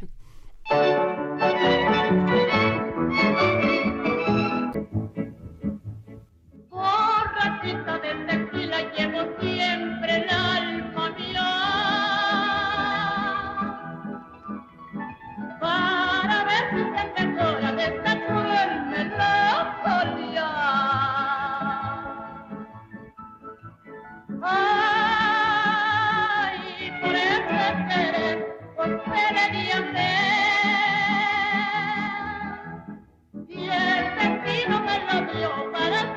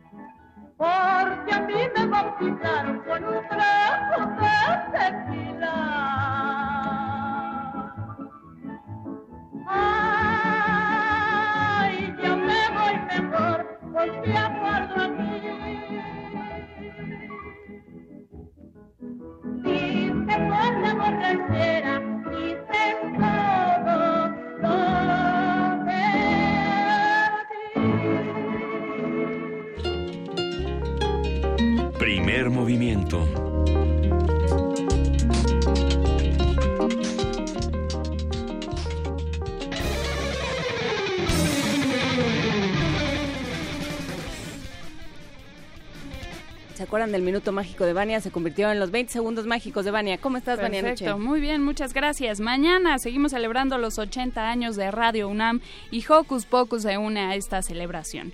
No se pierdan el radioteatro infantil original El infinito y fascinante planeta, ya- planeta llamado Radio. Es original de nuestra compañera Ana Laura Salazar con música del compositor Nefi Domínguez. No se lo pierdan, 10 de la mañana Hocus Pocus con una transmisión especial desde la sala Julián Carrillo. Vengan acá, Adolfo Prieto, 133, Colonia del Valle. La entrada es libre y quédense porque habrá un performance sonoro de Ayón, Pensar el pensamiento crítico del arte. Presentan Otto Cázares, Enrique Arriaga y Frida Saldívar. La cita es mañana mismo a las 2 de la tarde en la terraza de Radio UNAM. La entrada también es libre, los esperamos. Visiten www.radiounam.unam.mx y por acá nos vemos. Que tengan un excelente fin de semana. Hasta la próxima semana. Gracias, Vania, que tengas un gran día. Muy buen día. Ya son las 10 de la mañana, ya nos vamos. Muchísimas gracias a todos los que hacen posible que Primer Movimiento esté de lunes a viernes de 7 a 10. Sobre todo un gran agradecimiento y abrazo para todos los que hacen comunidad con nosotros. Muchísimas gracias, Juana Inés. Gracias, Miguel Ángel. Gracias, Juan Inés. Gracias, Luisa. Muchísimas gracias a ustedes. Ya nos vamos. Esto fue Primer Movimiento. El mundo desde la universidad.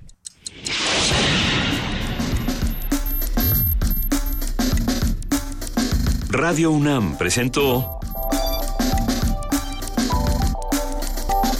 Primer movimiento. El mundo desde la universidad.